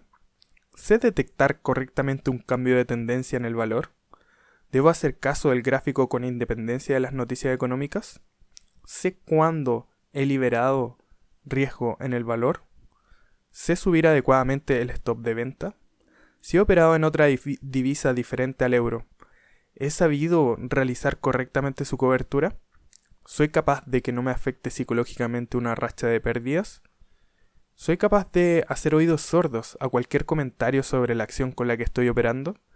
¿Me siento tranquilo con la independencia de si la operación anterior salió bien o salió mal? ¿Soy capaz de no recomendar nada a nadie sobre ningún valor? ¿Sé dejar correr los beneficios cuando estos llegan? ¿Sé dejarlos correr más y más? ¿Soy consciente de que el único responsable de los resultados soy yo, no el mercado? ¿Conozco la peor situación posible que, mañana podría tener mi cartera si ocurriera una catástrofe? Tiene que ser consciente de que un buen operador contestaría a todas y cada una de las preguntas con un rotundo sí. Es bueno que analice cuando ha contestado de manera negativa, así sabrá qué áreas debe mejorar. Recuerde que si mejoramos como persona, mejoraremos como operador. Y como personas, desde luego, seguro que podemos mejorar. Si quiere, aquí tiene unas recomendaciones. Diga cada día te quiero. Llame a un amigo que hace meses que no ve da el paso desconocido y si sonría más.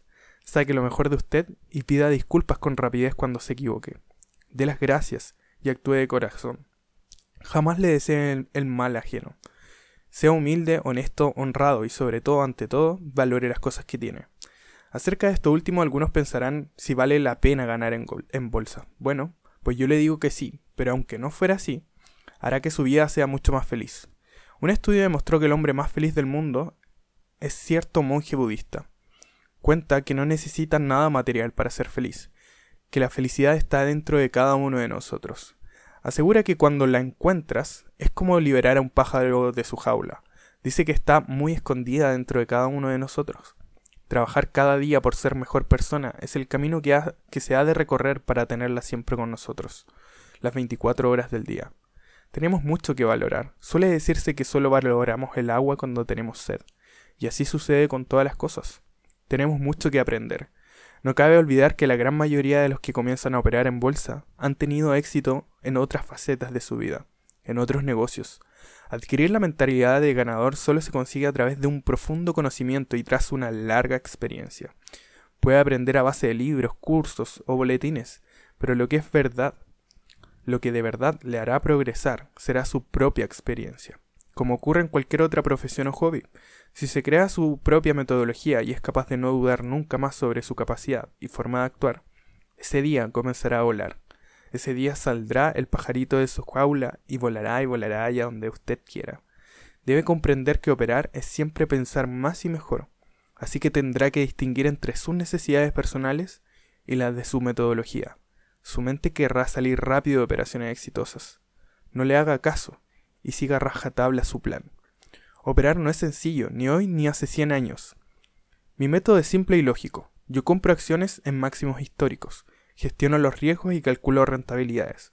Cubro las operaciones en otras divisas, opero en contado, entonces cuando ya estoy en terreno de los beneficios, utilizo productos apalancados.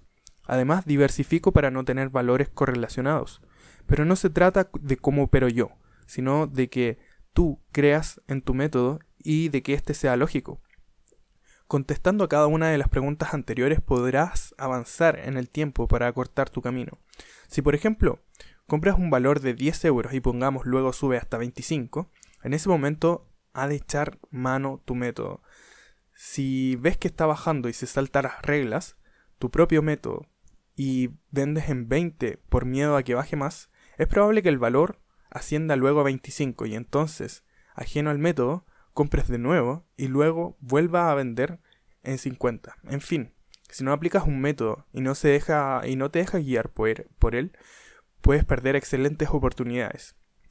Tú ganaste un 100% de 10 a 20 y otro 100% de 25 a 50. Pero, ¿sabes la pequeña diferencia porcentual que existe entre el 25 y el 20?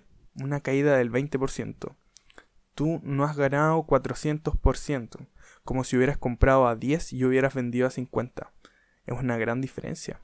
Estos pequeños matices te enseñan que debes hacer callar a tu ego. Espero que lo hayas comprendido y sobre todo que lo tengas en cuenta cuando encuentres una excelente operación. Manténla en el tiempo, que la metodología te indique, ni más ni menos. Ten en cuenta que dudar es perder. Si en algún instante dudas entre entrar o salir de cualquier operación, has de saber que dudar es perder. No realices ninguna operación si tu metodología no te indica que lo hagas. Sin darte cuenta, muchos operadores hacen daño, se hacen daño a sí mismos, cortando los beneficios y dejando alargar las pérdidas.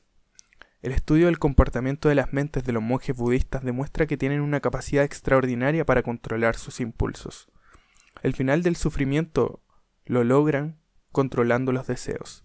Estoy 100% seguro de que cualquier operador de éxito tiene la misma capacidad de control interno. De lo contrario, no sería posible obtener rentabilidades de manera constante.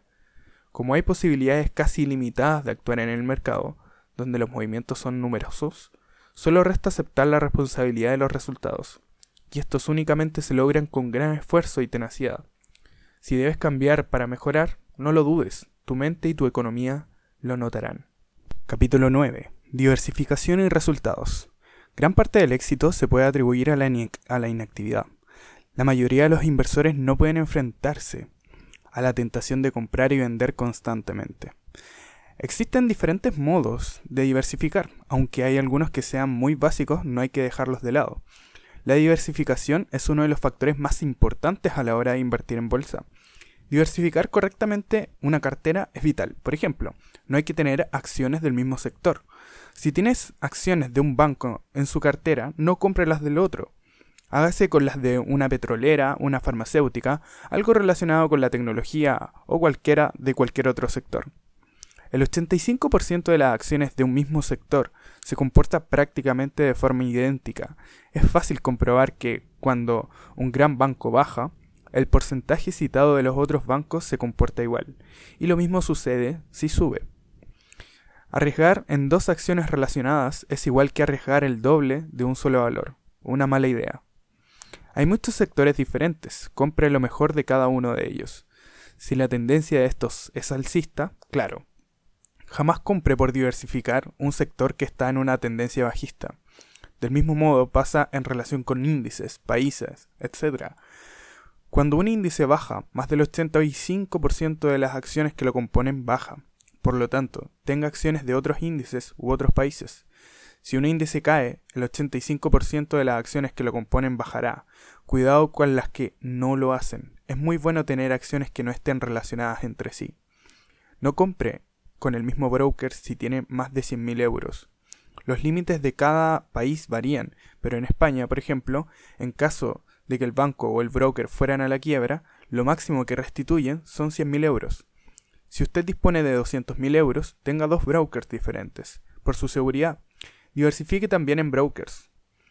En la cuenta, el máximo de efectivo garantizado es de 100.000, aunque eso sí, en acciones usted puede tener los millones de euros que quiera, dado que las acciones son nominativas y están a su nombre.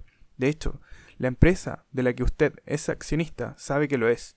Tanto es así que si hay una junta de accionistas le inventarán a acudir. También es recomendable no meter todo el capital de golpe, es decir, no compre todas las acciones en el mismo momento. Si una de las claves del éxito como inversor es reducir los riesgos al mínimo, debemos evitar en lo posible el riesgo de comprar mucho en un mismo momento. Esto es muy perjudicial, pues si una persona introduce todo el capital en un mismo instante, se está exponiendo a que si este momento no era el idóneo, le cueste una pérdida demasiado grande. Diversifique también los momentos de la entrada e introduzca su capital poco a poco. De este modo, reduce enormemente el riesgo en su cartera, por el momento. Una excelente estrategia es comprar acciones de empresas de diferente sector y país y en momentos distintos. Es bueno hacerlo cuando las acciones que usted ya tenía en su cartera libraron riesgo, es decir, cuando su stop se situó por encima del precio al que usted compró. Por contra, imagínate que tienes una cartera que no es de tu agrado y quieres deshacerte de ella para empezar a hacer las cosas correctamente. En ese caso sería bueno que cerrara las posiciones, pero tenga en cuenta que nadie, si el mes próximo la nadie sabe si el mes próximo la bolsa va a subir o va a bajar. Un buen consejo sería que usted partiese su posición en dos o tres partes y que venda un poco hoy, otro poco de aquí a un mes y otro poco de aquí a dos o seis meses. Así irá diversificando en el momento de la salida y sacará una media móvil, una media del movimiento de ese tiempo. Si la bolsa bajase a partir de hoy, al menos habría salvado una parte. En cambio, si la bolsa sube a partir de hoy, solo habrá salido de una parte. Recuerde que debe reducir todos los riesgos controlables al mínimo y diversificar correctamente. Así comprobará lo rentable que puede llegar a pensar más allá. Si diversifica de un modo correcto, puede obtener una cuenta de resultados alcista. No hay mejor juez que nuestra cuenta de resultados. Si bien hay operaciones ganadoras y operaciones perdedoras, uno mismo puede saber si es un ganador de una manera muy sencilla. ¿Su cuenta de resultados tiene más saldo que justo hace un año? Si la respuesta es afirmativa, ya está claro, somos ganadores el último año. Ahora debemos averiguar si estos resultados han sido fruto del trabajo y la buena ejecución de nuestra metodología, o si en cambio ha sido producto de la suerte. Si la respuesta es que tenemos menos capital de que hace justo un año, debemos plantearnos si nuestras operaciones se han ejecutado con un plan llevado a cabo sin errores, si lo hemos cometido o hemos actuado sin llevar a cabo un plan. Cuando un operador e-, es excelente, su cuenta de resultados debe subir de manera casi constante, al menos trimestre a, trimestre o semestre a semestre. Los resultados de un día o de semanas no tienen nada que ver si nuestras inversiones están basadas en el largo plazo. Es más, es normal tener semanas e incluso meses con pérdida. Lo importante es que cada día de cada año tenga más saldo que el mismo día del año anterior. Un buen operador se fijará en su capital de manera anual y se alejará de los movimientos en el corto plazo. Solo así sabrá si es un ganador. Capítulo 10. ¿Para qué invertir? No importa para nada si tiene razón o no. Lo que sí importa es cuánto gana cuando tiene razón y cuánto pierde cuando está equivocado. George Soros. En bolsa, muchísimas veces la mejor estrategia es no hacer nada. A un buen número de personas les quema el dinero en las manos tras vender un valor por lo que rápidamente lo invierten en otro. Muchos años, las bolsas son bajistas y personas que no saben invertir a corto, a la baja, que sería la forma correcta de hacerlo en estos años, se empeñan en operar al alza en años en que todo baja. No hacer nada, cuando toca no hacer nada, nos protege de perder capital, nos ayuda a conservarlo. Conservar el capital en momentos difíciles y hacerlo crecer en los momentos propicios es otra de las claves de este negocio. No tema por tener el capital parado. Espere el momento oportuno y cuando llegue no pierda esa oportunidad. Además le llegará con la totalidad o gran parte de su capital. ¿De qué valdría ir a esquiar por España en verano? De nada, probablemente. Nos encontraríamos con las pistas vacías. Es mucho mejor guardar ese tiempo y dinero para los meses de diciembre y enero, después de haber llamado y que nos confirmaran que las pistas están abiertas, ¿cierto? Tiene que conseguir hacer que la bolsa dé ingresos pasivos. Los beneficios pasivos son beneficios de algo que no nos cuesta nada en este instante, prácticamente ningún esfuerzo, o muy poco. Imaginemos en un grupo de música que graba un disco. El esfuerzo lo hizo creando las canciones y grabándolas. El resto del tiempo el disco se venderá solo. Lo pondrán en emisores de radio. Esto producirá beneficios, aunque en ese momento los componentes de la banda estén de vacaciones en el Caribe. Ahora imaginemos que cuando invertimos en bolsa y llevamos a cabo nuestra estrategia, con todas nuestras órdenes en el mercado, nosotros podemos disfrutar de la familia, los amigos, la playa o de lo que nos dé la gana, porque el mercado va a ser lo mismo. Lo mire usted o no, no lo mire. Siga viviendo y que el mercado siga trabajando por usted. Su trabajo era seleccionar bien la acción. Una vez seleccionada, lo que ocurra ya no depende de usted. Pasa lo mismo que con el grupo. Si se venden 100 o 100 mil discos, en un momento dado ya no depende de ellos. Este ejemplo ilustra de manera perfecta lo que son los beneficios pasivos. Debe de aprovechar su tiempo y no perderlo mirando la bolsa. Es muy fácil entrar en el mundo de la bolsa, pero es mucho más difícil salir de él. Si queremos tener el control sobre nuestras actuaciones en el mercado, créame cuando le digo que cuanto más se aleje de los mercados, mucho mejor. Cuanta menos necesidad tenga de conocer noticias financieras, resultados, etc., mejor. A muchas personas les afecta si un día la bolsa sube o si baja, de modo que si ha subido y ellos tenían posiciones a favor, se sienten contentos, pero si se baja, se ponen tristes y lo que es peor aún, sus familiares sufren esos malos momentos. Empezar a despegar, a despegarse de ver la bolsa todos los días es uno de los primeros síntomas para convertirse en un ganador. Todo lo que sea ir más allá de mirar la bolsa un rato cada fin de semana podría provocar no tener una perspectiva correcta, Saber que el mercado se comporta el 90%, el 90 del tiempo de forma lateral y aleatoria, ayuda a saber que muy probablemente la acción se sitúe muy cerca de donde estuvo la semana anterior. Si en cambio lo comprueba cada día, verá que el lunes bajó, estará triste, el martes subió, alegre, el miércoles subió, alegre, luego el jueves bajó, estará triste y el viernes también bajó, triste de nuevo. ¿Realmente ha valido la pena? Créame, no, no vale la pena. Cuando usted vea la bolsa el fin de semana, se dará cuenta de lo que hizo la bolsa. Se entraron sus órdenes o saltaron, o si puede entrar en algún valor interesante, pero no estará condicionado por lo que haya hecho el mercado, y mejor aún, no habrá sentido ni alegría ni tristeza con sus inversiones. Si el mercado le indica que hay que subir stops, pues los sube, pero estando de su mano el control sobre el mercado. Cuanto menos mire la bolsa, mejor. Tampoco pierda tiempo oyendo leyendo noticias económicas. ¿De verdad cree que una noticia puede variar la tendencia de una empresa? La respuesta es no. Piensa en cualquier empresa. ¿Cree que si el paro de Michigan sube, eso sería malo para la empresa en la que usted está invirtiendo? ¿Qué más da Michigan? Hay noticias relacionadas con el mundo financiero a cada minuto, y no, ninguna de ellas cambiará la tendencia de largo ni de medio de un valor. En el corto puede que sí, pero todo el mundo sabe que el corto plazo es prácticamente ruido, aleatorio, y no es ahí donde hay que hacer las inversiones rentables, al menos, de, al menos desde mi punto de vista. Por tanto, aléjese de cada una de estas noticias. Si, quiere, si se quiere fijar más, mire las noticias de los telediarios y comprobará que cada semana que está por llegar es realmente importante. Y así nos dejan, sin seguridad para invertir, metiéndonos miedos desde vaya usted a saber dónde. Si una empresa es buena, cada trimestre o semestre valdrá más. La variación de hoy a mañana será consecuencia de los movimientos normales del mercado. La empresa continúa siendo la misma, pero su cotización ha variado por acontecimientos, sentimientos, necesidades de capital propio, etc. Cuanto más se aleje de noticias y menos las necesite, con mayor claridad entenderá las tendencias gráficas de los mercados.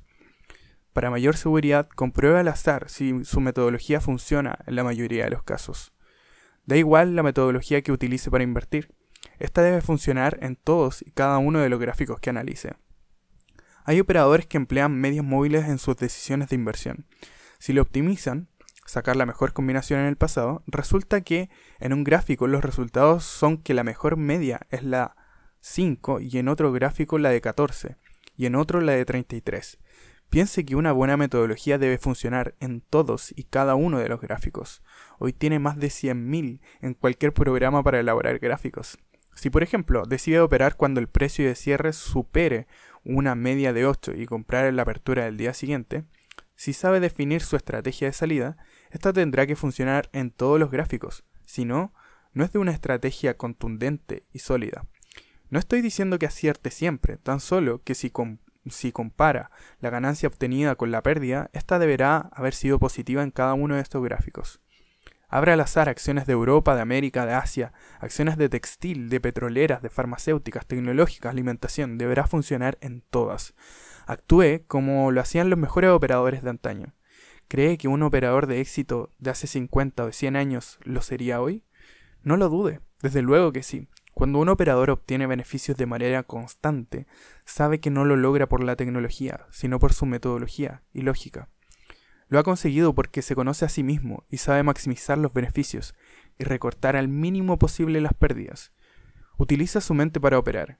El mercado y las miles y miles de acciones existentes se ocuparán del resto. Cuando invierte en una operación, un buen operador sabe que mañana, pase lo que pase, la trayectoria de una empresa no cambiará mucho. Si una empresa es buena, lo que busca es que cada trimestre valga más, que mañana baje o que lo haga durante una semana no es algo realmente importante, dado que los mercados suben y bajan todos los días, semanas y meses. El buen operador sabe que el mercado se comporta en movimientos de ondas y que no sube de manera lineal. Así pues, dejará que el mercado se mueva y estará todo el tiempo que sea interesante estar en ese valor, y se alejará para colocar su stop más allá del movimiento medio del valor. Microsoft o Dell estuvieron más de 15 años subiendo sin parar, un buen operador no hubiera salido antes de tiempo. Habría aguantado 13 o 16 años en el valor. Un buen operador jamás vende en la cima. Ese no es su objetivo. En el caso de un valor que ha subido un 1000% o un 3000%, como los anteriormente citados, Nadie debería vender mientras suba, solo se tendría que vender cuando cambia la tendencia. Capítulo número 11. Conclusión. La meta del trader de éxito es hacer las mejores operaciones. El dinero es secundario. Si esto le sorprende, piense en cómo trabajan el resto de los profesionales. Los buenos maestros, doctores, abogados, agricultores ganan dinero, pero no lo cuentan mientras trabajan. Si lo hicieran, la calidad de su trabajo se resentiría. Alexander Elder. Nadie tiene que decirle si es un buen o mal operador. Usted y solo usted lo sabe. Es muy fácil. Si su cuenta de resultados cada año tiene más dinero que la anterior, es un buen operador. Si tiene menos capital, es un mal operador. Lo que ocurre es que a nuestra mente le gusta decir lo que ganamos y callar lo que perdemos. A todos nos gusta que nos reconozcan que acertamos al decir que una determinada acción iba a subir, o que nos den las gracias por cierto consejo que proporcionamos. Lo cierto es que dentro de nosotros reside la verdad. Si hacemos correctamente lo que hacemos, los resultados vendrán, en esta o en cualquier profesión. A veces podemos perder, pero dejar de ganar un partido no significa perder la liga. No tenga miedo de perder partidos, su misión es conquistar el campeonato. Todo el mundo habla de lo que gana, pero nadie tiene en cuenta lo que pierde. No caiga en esa trampa. Quien se comporte de ese modo tal vez se está callando algo. Puede que crea que en las acciones en las que el valor es menor, no pierde mientras no venda. Vaya idea, una pérdida en papel es una pérdida en la realidad. No venda rápido cuando esté ganando, recuérdelo, recuérdelo y recuérdelo. Cuando se tiene una acción que da beneficios, es frecuente que la mente sufra un estallido de emociones y que no pare de formularse preguntas. Se suele decir que las acciones con beneficios queman en las manos. Es otra de las claves que marcan la diferencia entre un gran inversor y uno que no lo es.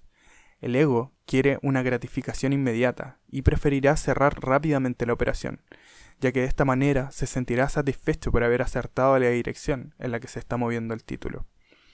Si no paramos por un momento, si nos paramos a por un momento a pensar de manera lógica, veremos que si somos capaces de dejar correr los beneficios de una acción, los números comienzan a estar a nuestro favor. Si compramos una acción a 10 y luego suba a 20, ha tenido una revalorización del 100%. Hasta aquí todo normal, pero si aguantamos esta acción siempre que siga subiendo, podríamos hacer que los números nos beneficien. Imagina ahora que aguantan la operación, y esta tan solo se revaloriza un 50% más. La acción habrá subido de 20 a 30. Pero usted habrá ganado en, ese, en este segundo tramo un 100%, puesto que si usted compró la acción a 10 y ahora está en 30, usted va ganando un 200%. Cuanto más se eleve la acción, más le beneficiarán los números. Como ejemplo desmedido, si esta acción llegara a valer 100 euros, con un simple movimiento de 10%, repercutiría en usted en un 100%. Es decir, debe lograr encontrar valores con un potencial de revalorización muy alto y ser capaz de aguantar los envites de nuestro ego para no deshacer estas posiciones rentables de manera prematura. Pero no esté muy contento porque ganen sus acciones, solo alégrese cuando suba sus stops.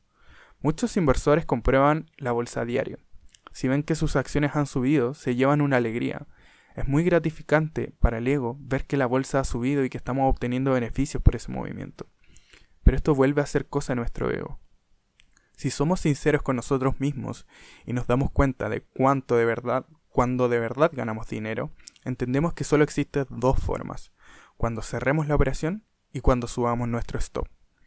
Si la acción que compré en su momento, por ejemplo a 10, sube a 11, pero puse mi stop a 9 y sigue en 9 por el motivo que sea, no debo alegrarme de nada, ya que todavía estoy aceptando que la acción baje hasta 9.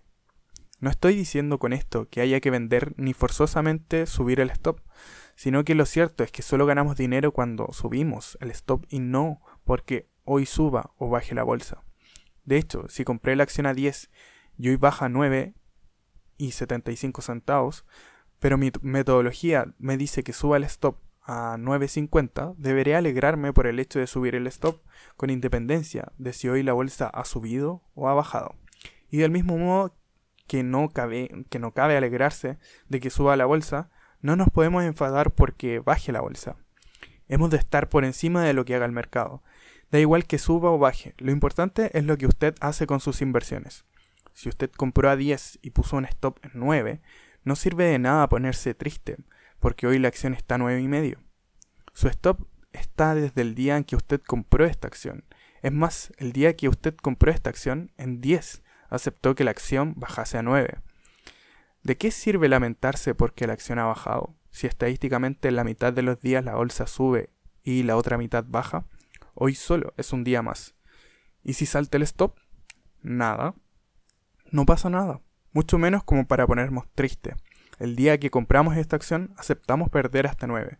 Si el mercado ha decidido bajar y esta acción y en esta acción nos ha saltado el stop, pues a buscar otra. No complique demasiado su metodología. No es mejor por más complicada que sea. A la mayoría de los inversores, sobre todo los que llegan a conocer sistemas automáticos de inversión, les apasiona combinar medias, osciladores e indicadores. Cuantos más parámetros tiene, mejor. La verdad de los mercados financieros llega a ser tan simple que es difícil de ver. Tan solo es que si sube es alcista y si baja es bajista. Da igual el algoritmo que utilicemos para ver la tendencia, porque esta será nuestra tendencia y ahí reside la clave. Cuando la tecnología llegó a los particulares para invertir con sistemas automáticos en los mercados, en los años 90, muchos inversores comenzaron a programar cosas sin sentido, del tipo cuando la media de X parámetro cruce a la alza, la media exponencial de Y parámetro y el MACD corte al alza, el A, B y C y demás es, si no ha entendido nada del párrafo anterior, perfecto, si lo ha entendido, perfecto también. Se ha soltado una carcajada al leerlo, mejor que mejor. ¿Qué ocurre en estos casos? Que da igual la base de datos que le ofrezca para calcular cuál es el mejor parámetro en el pasado. Que haya sido el mejor antes no quiere decir que lo sea en el futuro. De hecho, quien hizo estas cosas más tarde se dio cuenta de que lo único que había hecho era adaptar su metodología al pasado, y que era un, un sinsentido para el futuro. Para que todo el mundo lo entienda, puedo tener un gráfico dado y pedirle que calcule la mejor media para comprar cuando cruce al alza y vender cuando cruce a la baja. Si cojo un gráfico de General Motors, me pondrá, por ejemplo, la 200. En cambio, si lo pongo en Google, será la de 30. Pero da igual, como si hubiera sido la de 17. Es decir, me va a decir cualquiera que haya sido idóneo en el pasado. Pero de nada sirve para el futuro. Siempre ha habido una mejor que otra. Por el contrario, si resulta que la media 50 dio unos resultados aceptables en General Motors y en Google, es muy probable que los dé en cualquier otra acción. A esto me refiero. Su metodología tiene que funcionar bien en todas y cada una de las acciones. Aún teniendo un buen método de inversión, no dé consejos a nadie sobre dónde invertir. Si cualquier persona parte de la premisa de que es imposible, totalmente imposible, predecir lo que una acción hará mañana o la semana próxima, o incluso los próximos meses, si se acepta que un valor en el futuro puede moverse en cualquier dirección, ¿por qué ha de dar consejos a terceros sobre lo que ese valor, ese valor habrá o hará en un futuro? Nadie sabe lo que hará la bolsa en un futuro, nadie.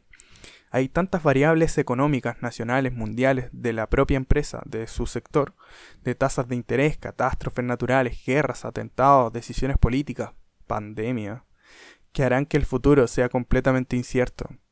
Que un valor hoy tenga una tendencia alcista no quiere decir que mañana el próximo mes o el próximo año vaya a continuar siendo del mismo modo. Aceptar que una acción puede hacer cualquier cosa en el futuro es tener una mentalidad realista y de ganador. Por lo tanto, compre y ponga su stop por si su predicción es rara. No obstante, no aconseje a nadie comprar el valor, porque lo único que conseguirá es granjearse enemigos. ¿Llamará usted a sus amigos o conocidos para que cambien el stop cuando haya subido la acción? ¿Les dirá cuántas acciones debe comprar a cada uno? Es más, si cada semana da consejos a unos y otros, se acordará de todos ellos, créame. Solo conseguirá recibir un buen número de críticas. No dé consejos a nadie sobre dónde invertir por su bien. Es necesario diferenciar entre acertar y ganar. No se trata de acertar más, sino de ganar más. Al ego le gusta más la idea de acertar que de ganar, y hay quien hay que tener clara la diferencia. Ha de plantearse qué prefiere, por un lado, tiene un método que acierta 9 de cada 10 operaciones, pero cuando gana, gana 1, y cuando pierde, pierde 5. Por otro lado, tiene uno que acierta 4 de cada 10, pero que cuando gana, gana 5, y cuando pierde, pierde 1. En el primer caso, ganaremos el 90% de las ocasiones.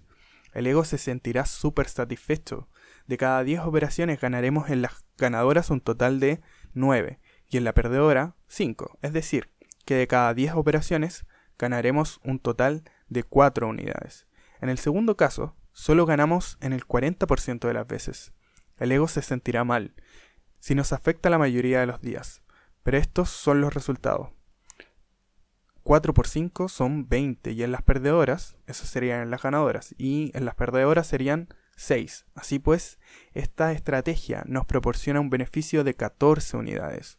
Por lo tanto, no trate de acertar más. Esto es solo cosa del ego. Déjelo a un lado y dedíquese a ganar más en las operaciones buenas.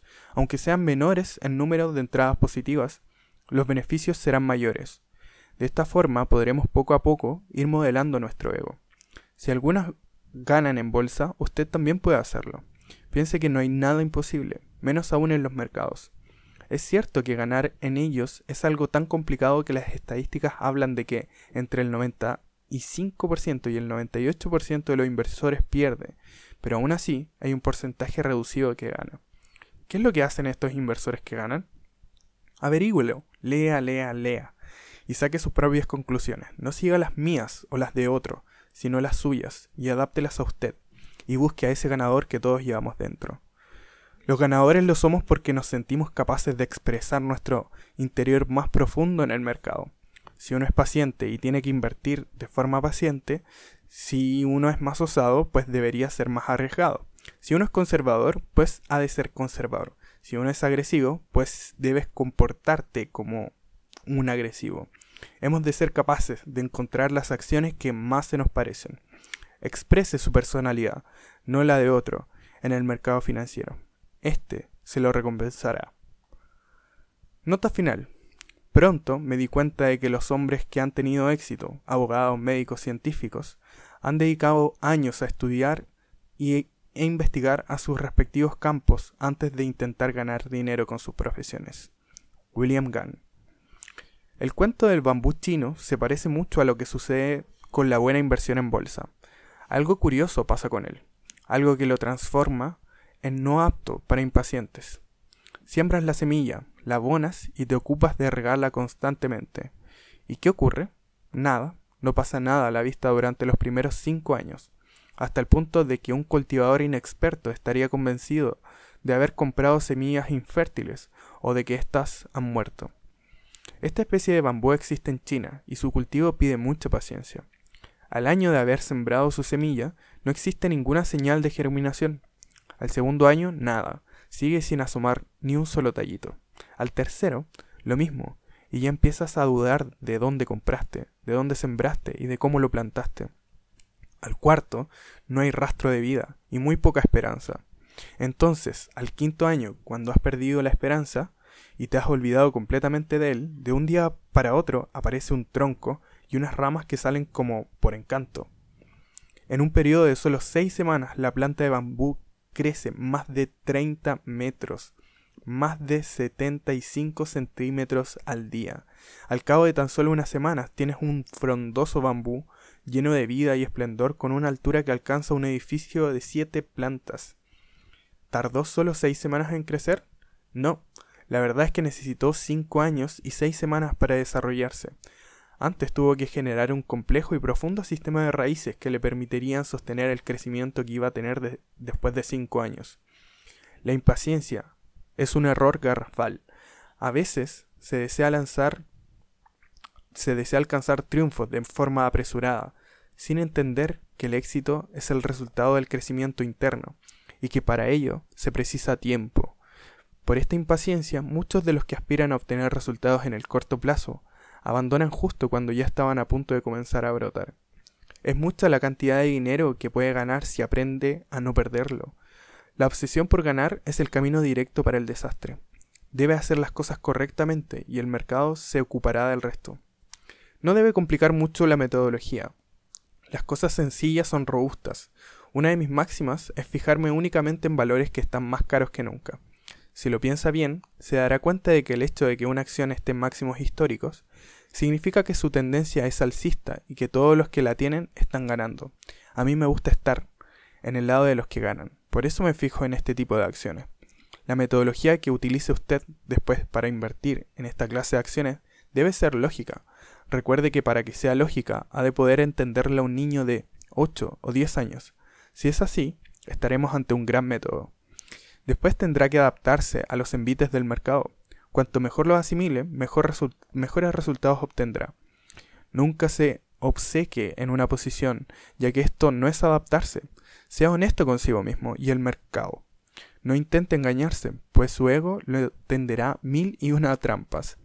Escuche siempre la palabra del mercado, que siempre dice la verdad, que jamás miente. El mercado será su jefe y deberá obedecerle. Somos nosotros los que nos equivocamos. Ganar en el mercado no es algo sencillo, de lo contrario, cualquiera lo conseguiría.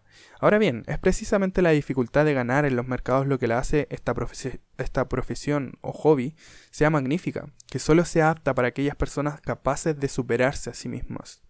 Confía en sus decisiones y en sí mismo. Lance la orden y deje que el mercado haga lo que crea más conveniente. Los mejores inversores actúan según su metodología, los novatos en función de sus sentimientos. Deje de lado todo sentimiento, busque adentro de usted a ese monje o a ese ser poderoso y dueño de su destino. Alcance la excelencia en un mundo muy difícil y complejo para la mayoría. En este libro ha podido encontrar muchos consejos sobre inversión, pero lo más importante de todo es que sea capaz de ganarse a sí mismo. Si lo logra, los mercados no le dañarán y los buenos resultados no se harán esperar. Cuando mejor escucha el mercado, mejores resultados obtendrá. La mayoría de los inversores no son capaces de ver las cosas más evidentes. Suelen comprar, por ejemplo, acciones que bajan, y lo normal es que sigan cayendo. Aléjese de este sinsentido y de los que proclaman comprar empresas baratas. Todos los días hay empresas que después de bajar y bajar desaparecen. Sea el verdadero artífice de su metodología y recuerde que no hay culpables, ni bancos, ni medios de comunicación, ni vendedores. Solo usted es el responsable de sus inversiones. Tome el timón de su barco y, y diríjalo en la dirección favorable y con la ayuda del viento. Y si algún día llegan los resultados excelentes, recuerde que no habrán sido fruto de la suerte, sino de la excelencia. Cuanto más sepa, mejores resultados logrará, si es capaz de separar lo que es válido de lo que no lo es. Créame, siempre hay más de lo segundo. Debe ser capaz de borrar de su mente aquello que no le sirva. Si a pesar de todo, durante semanas o meses, sufre pérdidas, no se preocupe porque es algo normal, pero no olvide aprender la lección y busque cómo mejorar. No se deje llevar por el pesimismo, no vale la pena. Un monje sonríe por todo. Si le preguntan por qué sonríe, contestará porque todo le sorprende, como les pasa a los niños. Observar y aprender, reír, con independencia del resultado obtenido, conlleva una gran satisfacción. Aprenda de ellos, si encuentra, si encuentra buenas ideas, estupendo. Si haya una gran idea, podrá cambiarle la vida. La mía fue comprar más caro que nunca un valor. La seguridad y el éxito al hacer operaciones los da el haber seguido escrupulosamente las reglas sin dudar. Recuerde que ser fiel a ellas es la más difícil de todas las reglas. Si es capaz de aceptarlo, tendrá muy cerca alcanzar el éxito en las inversiones en bolsa y con ello el éxito en la vida. Ganar en los mercados nos hace mejores personas, pues hace que sepamos adaptarnos a la vida más allá de lo normal. Sus seres cercanos notarán este cambio, para bien. Será un ser más profundo y más correcto, será más alegre y disfrutará de cada instante de la vida. Se alegrará por el simple hecho de vivir un día más, de poder disfrutar de los suyos y de hacer felices a los demás. Busque su mejor yo dentro de usted y sáquelo a relucir en los mercados financieros y en general en la vida. Disfrute de la vida y de llegar a encontrar el ser bueno que existe dentro de cada uno de nosotros. Si se cae, levántese. Si se cae de nuevo, levántese otra vez. Y si vuelve a caer, retire la piedra con la que tropieza. Si detecta qué cosas necesita mejorar en su vida, seguramente comprobará que son las mismas que tendrá que mejorar en el mercado financiero. Y por favor, no olvide que cada día tiene que amar, reír y ayudar a los demás. Debe decirle a sus seres queridos lo mucho que los quiere y lo mucho que los necesita. Y al final del día pregúntese si ha valido la pena haber vivido ese día. Si ha sido así, habrá aprendido y por lo tanto habrá vivido. Esa es la clave de todo. Goce del camino como operador, pero no se olvide de lo más importante. No se olvide de vivir.